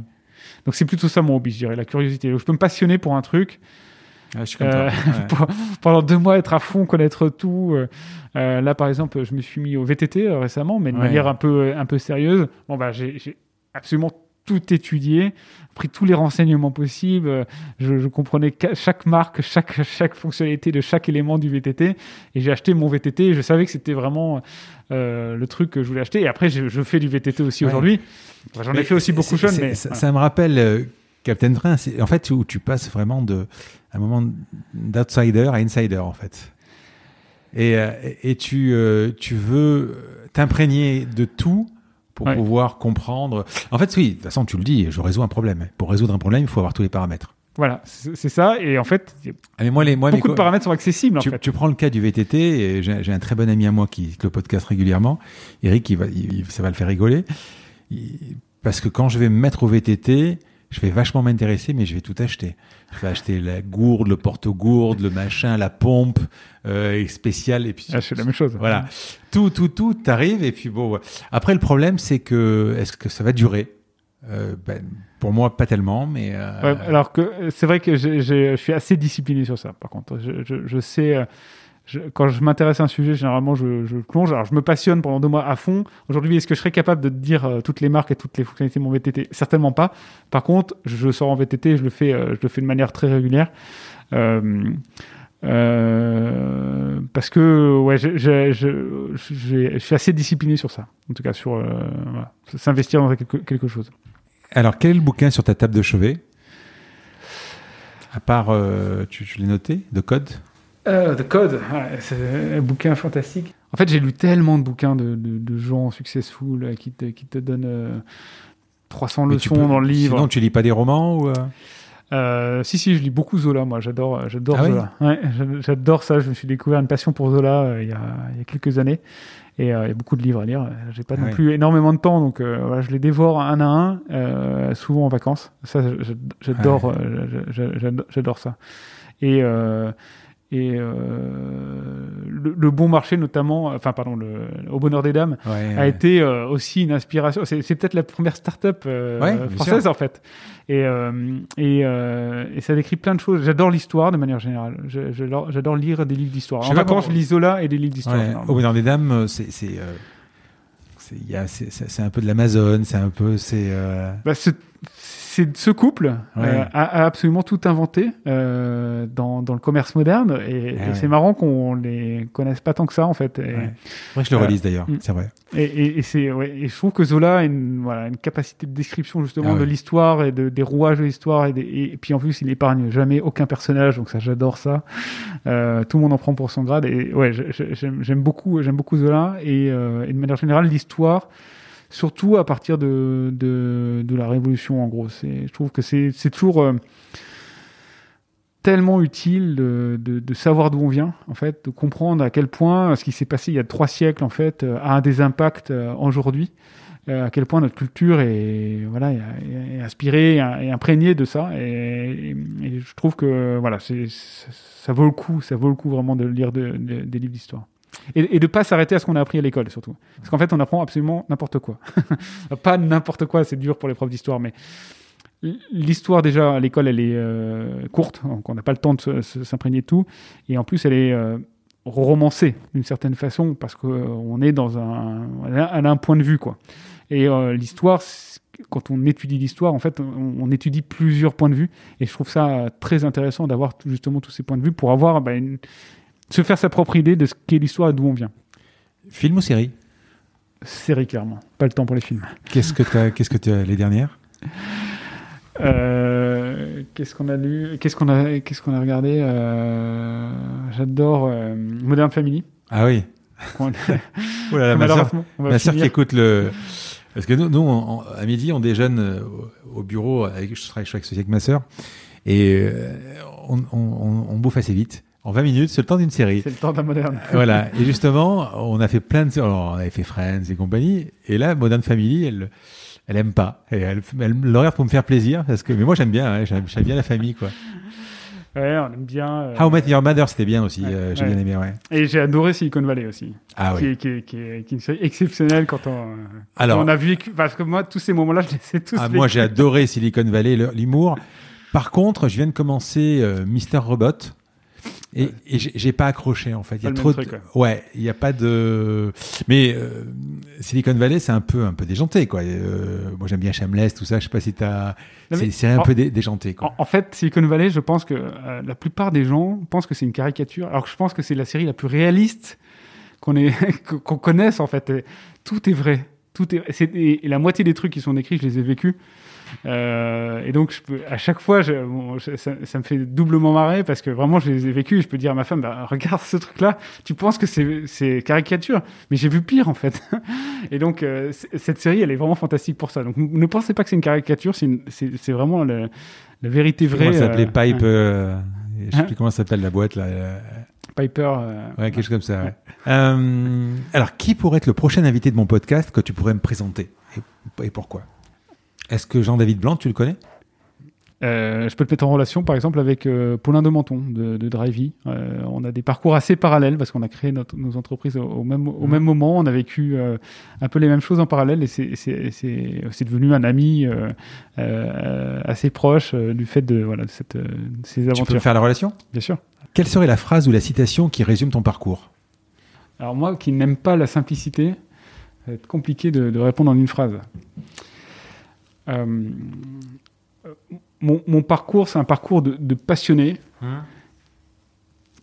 qui réfléchit pas trop, euh, euh, qui réfléchit pas trop au futur, qui vit beaucoup dans l'instant présent finalement, euh, et qui se pose pas trop de limites sur l'ambition. Euh, j'ai- très peu de barrières mentales.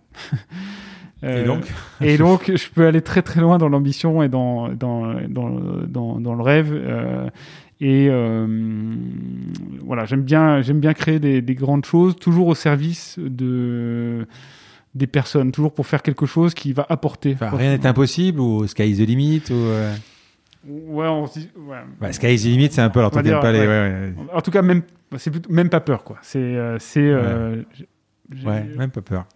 Il n'y a pas grand chose qui, m'effraie. Je te pose la dernière question du podcast. Donc ce podcast s'appelle La combinaison parce que je cherche à comprendre la combinaison d'éléments qui t'a amené là où tu es. Quelle est la combinaison pour devenir Jean-Daniel Guyot? C'est une combinaison. euh, je- c'est une combinaison, je pense, de ténacité. Euh, je me pose pas beaucoup de questions. C'est-à-dire, vraiment, je, me dis quand, je fonce dans quelque chose, je me dis qu'on va y arriver. Euh, je j'ai pas vraiment peur du, du, euh, du, du- lendemain ou de, ou de l'échec. Euh, euh, et donc beaucoup, beaucoup de, beaucoup de ténacité et de se dire que le, avec, le, avec, le, avec le temps, on fait beaucoup d'erreurs, mais aussi on a, on a sûrement, sûrement quelques succès. Beaucoup de chance aussi de vivre dans un. De manière générale, je trouve que j'ai toujours eu ce sentiment de chance de vivre dans un pays où. Euh, bah, même si on a des moyens modestes, en fait, on peut faire des études, euh, on peut euh, aller créer quelque chose euh, et, parler à des gens derrière qui ont aussi créé des choses et, qui, il n'y a, pas ce, phénomène de, caste ou, d'autres éléments. Donc voilà, ça, je pense que la, chance, la chance et la ténacité ont- ont beaucoup joué. Et puis beaucoup de de hum, vraiment d'amour de la relation, enfin de l'humain quoi. J'aime beaucoup euh, servir, j'aime beaucoup servir le, le- le- le- à quelque chose de manière générale, et puis servir euh, servir les, les gens. C'est fou parce que euh, si on regarde ton parcours et euh, bah, le geek en particulier, je sais pas si tu peux te définir comme un geek, Ouais, bien sûr. mais il est un peu. D'ailleurs, Jonathan le dit aussi même. euh, alors, lui, il est encore, c'est encore différent parce que euh, il est un peu introverti, euh, mais dans le sens pas. euh, comment t'expliquer Il se replie sur lui-même parce qu'il était avec son ordinateur en osmose. Son meilleur ami, c'est l'ordinateur. Enfin, c'est comme ça que j'ai été moi. Et, et toi, t'as quand même. euh, ce côté tout le temps, mais tout le temps depuis le début du podcast, de tout ce que j'ai lu, il y a ce côté, alors le mot est encore galvaudé aujourd'hui, euh, euh, bienveillance, Mm. mais ce côté, euh, je crée, euh, ça me rappelle la, phrase de Scully, euh, euh, voulez-vous, quand Jobs lui dit, voulez-vous changer le monde ou voulez-vous continuer à vendre de l'eau sucrée toute votre vie? C'est à peu près ça, c'est John Scully, non C'était ça, hein, Mm, il me c'est ça. semble. Et j'ai l'impression que avec Captain Train aujourd'hui, tout ce que tu as décrit sur Memo Bank, il faut laisser une empreinte, Oui. quelque chose de différent. Oui, oui, on pense vraiment qu'on est capable de laisser une empreinte, qu'on est capable de, de se dire qu'on se souviendra de ce qu'on a fait euh, et qu'on n'a pas fait ça juste pour, euh, pour nous, mais aussi pour, pour, pour d'autres, quoi, pour, euh, Mm. pour, pour faire avancer, euh, je sais pas quoi d'ailleurs, mais faire, faire avancer tout le monde, quoi. Jean-Daniel, je te remercie. J'ai passé un super moment et j'ai appris plein de choses. Et puis, euh, franchement, c'est, euh, tu as fait transpirer cette, euh, cette envie de. de, de- de- c'est pas parce que c'est la fin du podcast et que je fais toujours ça à chaque épisode. Tu peux écouter, tu écoutes mes podcasts. Mais là, vraiment, j'ai eu, euh, j'ai, j'ai passé un super moment. Merci beaucoup Frédéric, moi aussi. À, à bientôt. À bientôt. Je vous remercie d'avoir écouté cet épisode. Comme promis, voici le code de réduction pour commander sur papéo.fr. C'est la combinaison, tout en majuscule. Je vous offre 10% de remise sur votre première commande. Parlez de ce podcast à vos amis ou à vos collègues de bureau. Partagez-le le plus possible. Abonnez-vous en cliquant sur le petit bouton s'abonner dans votre application mobile ou sur euh, votre ordinateur. Ainsi, vous serez averti dès qu'un nouvel épisode est en ligne. Je sillonne la France pour vous proposer de nouveaux invités. C'est vraiment beaucoup beaucoup de travail. Ce n'est pas mon métier, vous l'avez peut-être compris. C'est une passion que je pratique en dehors de mon job. Si vous avez apprécié cet épisode, dites-le moi avec des étoiles, 5 de préférence sur Apple Podcast, anciennement iTunes, et d'y ajouter un gentil commentaire, ça me fera plaisir. Ça me permettra également de remonter dans les classements. Et puis si vous n'êtes pas Apple, c'est pas grave, parlez-en autour de vous, partagez sur les réseaux sociaux, c'est prévu sur votre application de podcast préférée. Enfin, vous pouvez vous abonner sur lacombinaison.fr pour être averti dès qu'un nouvel épisode est en ligne. Je suis Frédéric Azoulay, n'hésitez pas à me faire remonter vos remarques, vos questions, mais aussi des invités que vous aimeriez entendre. Je vous dis à bientôt.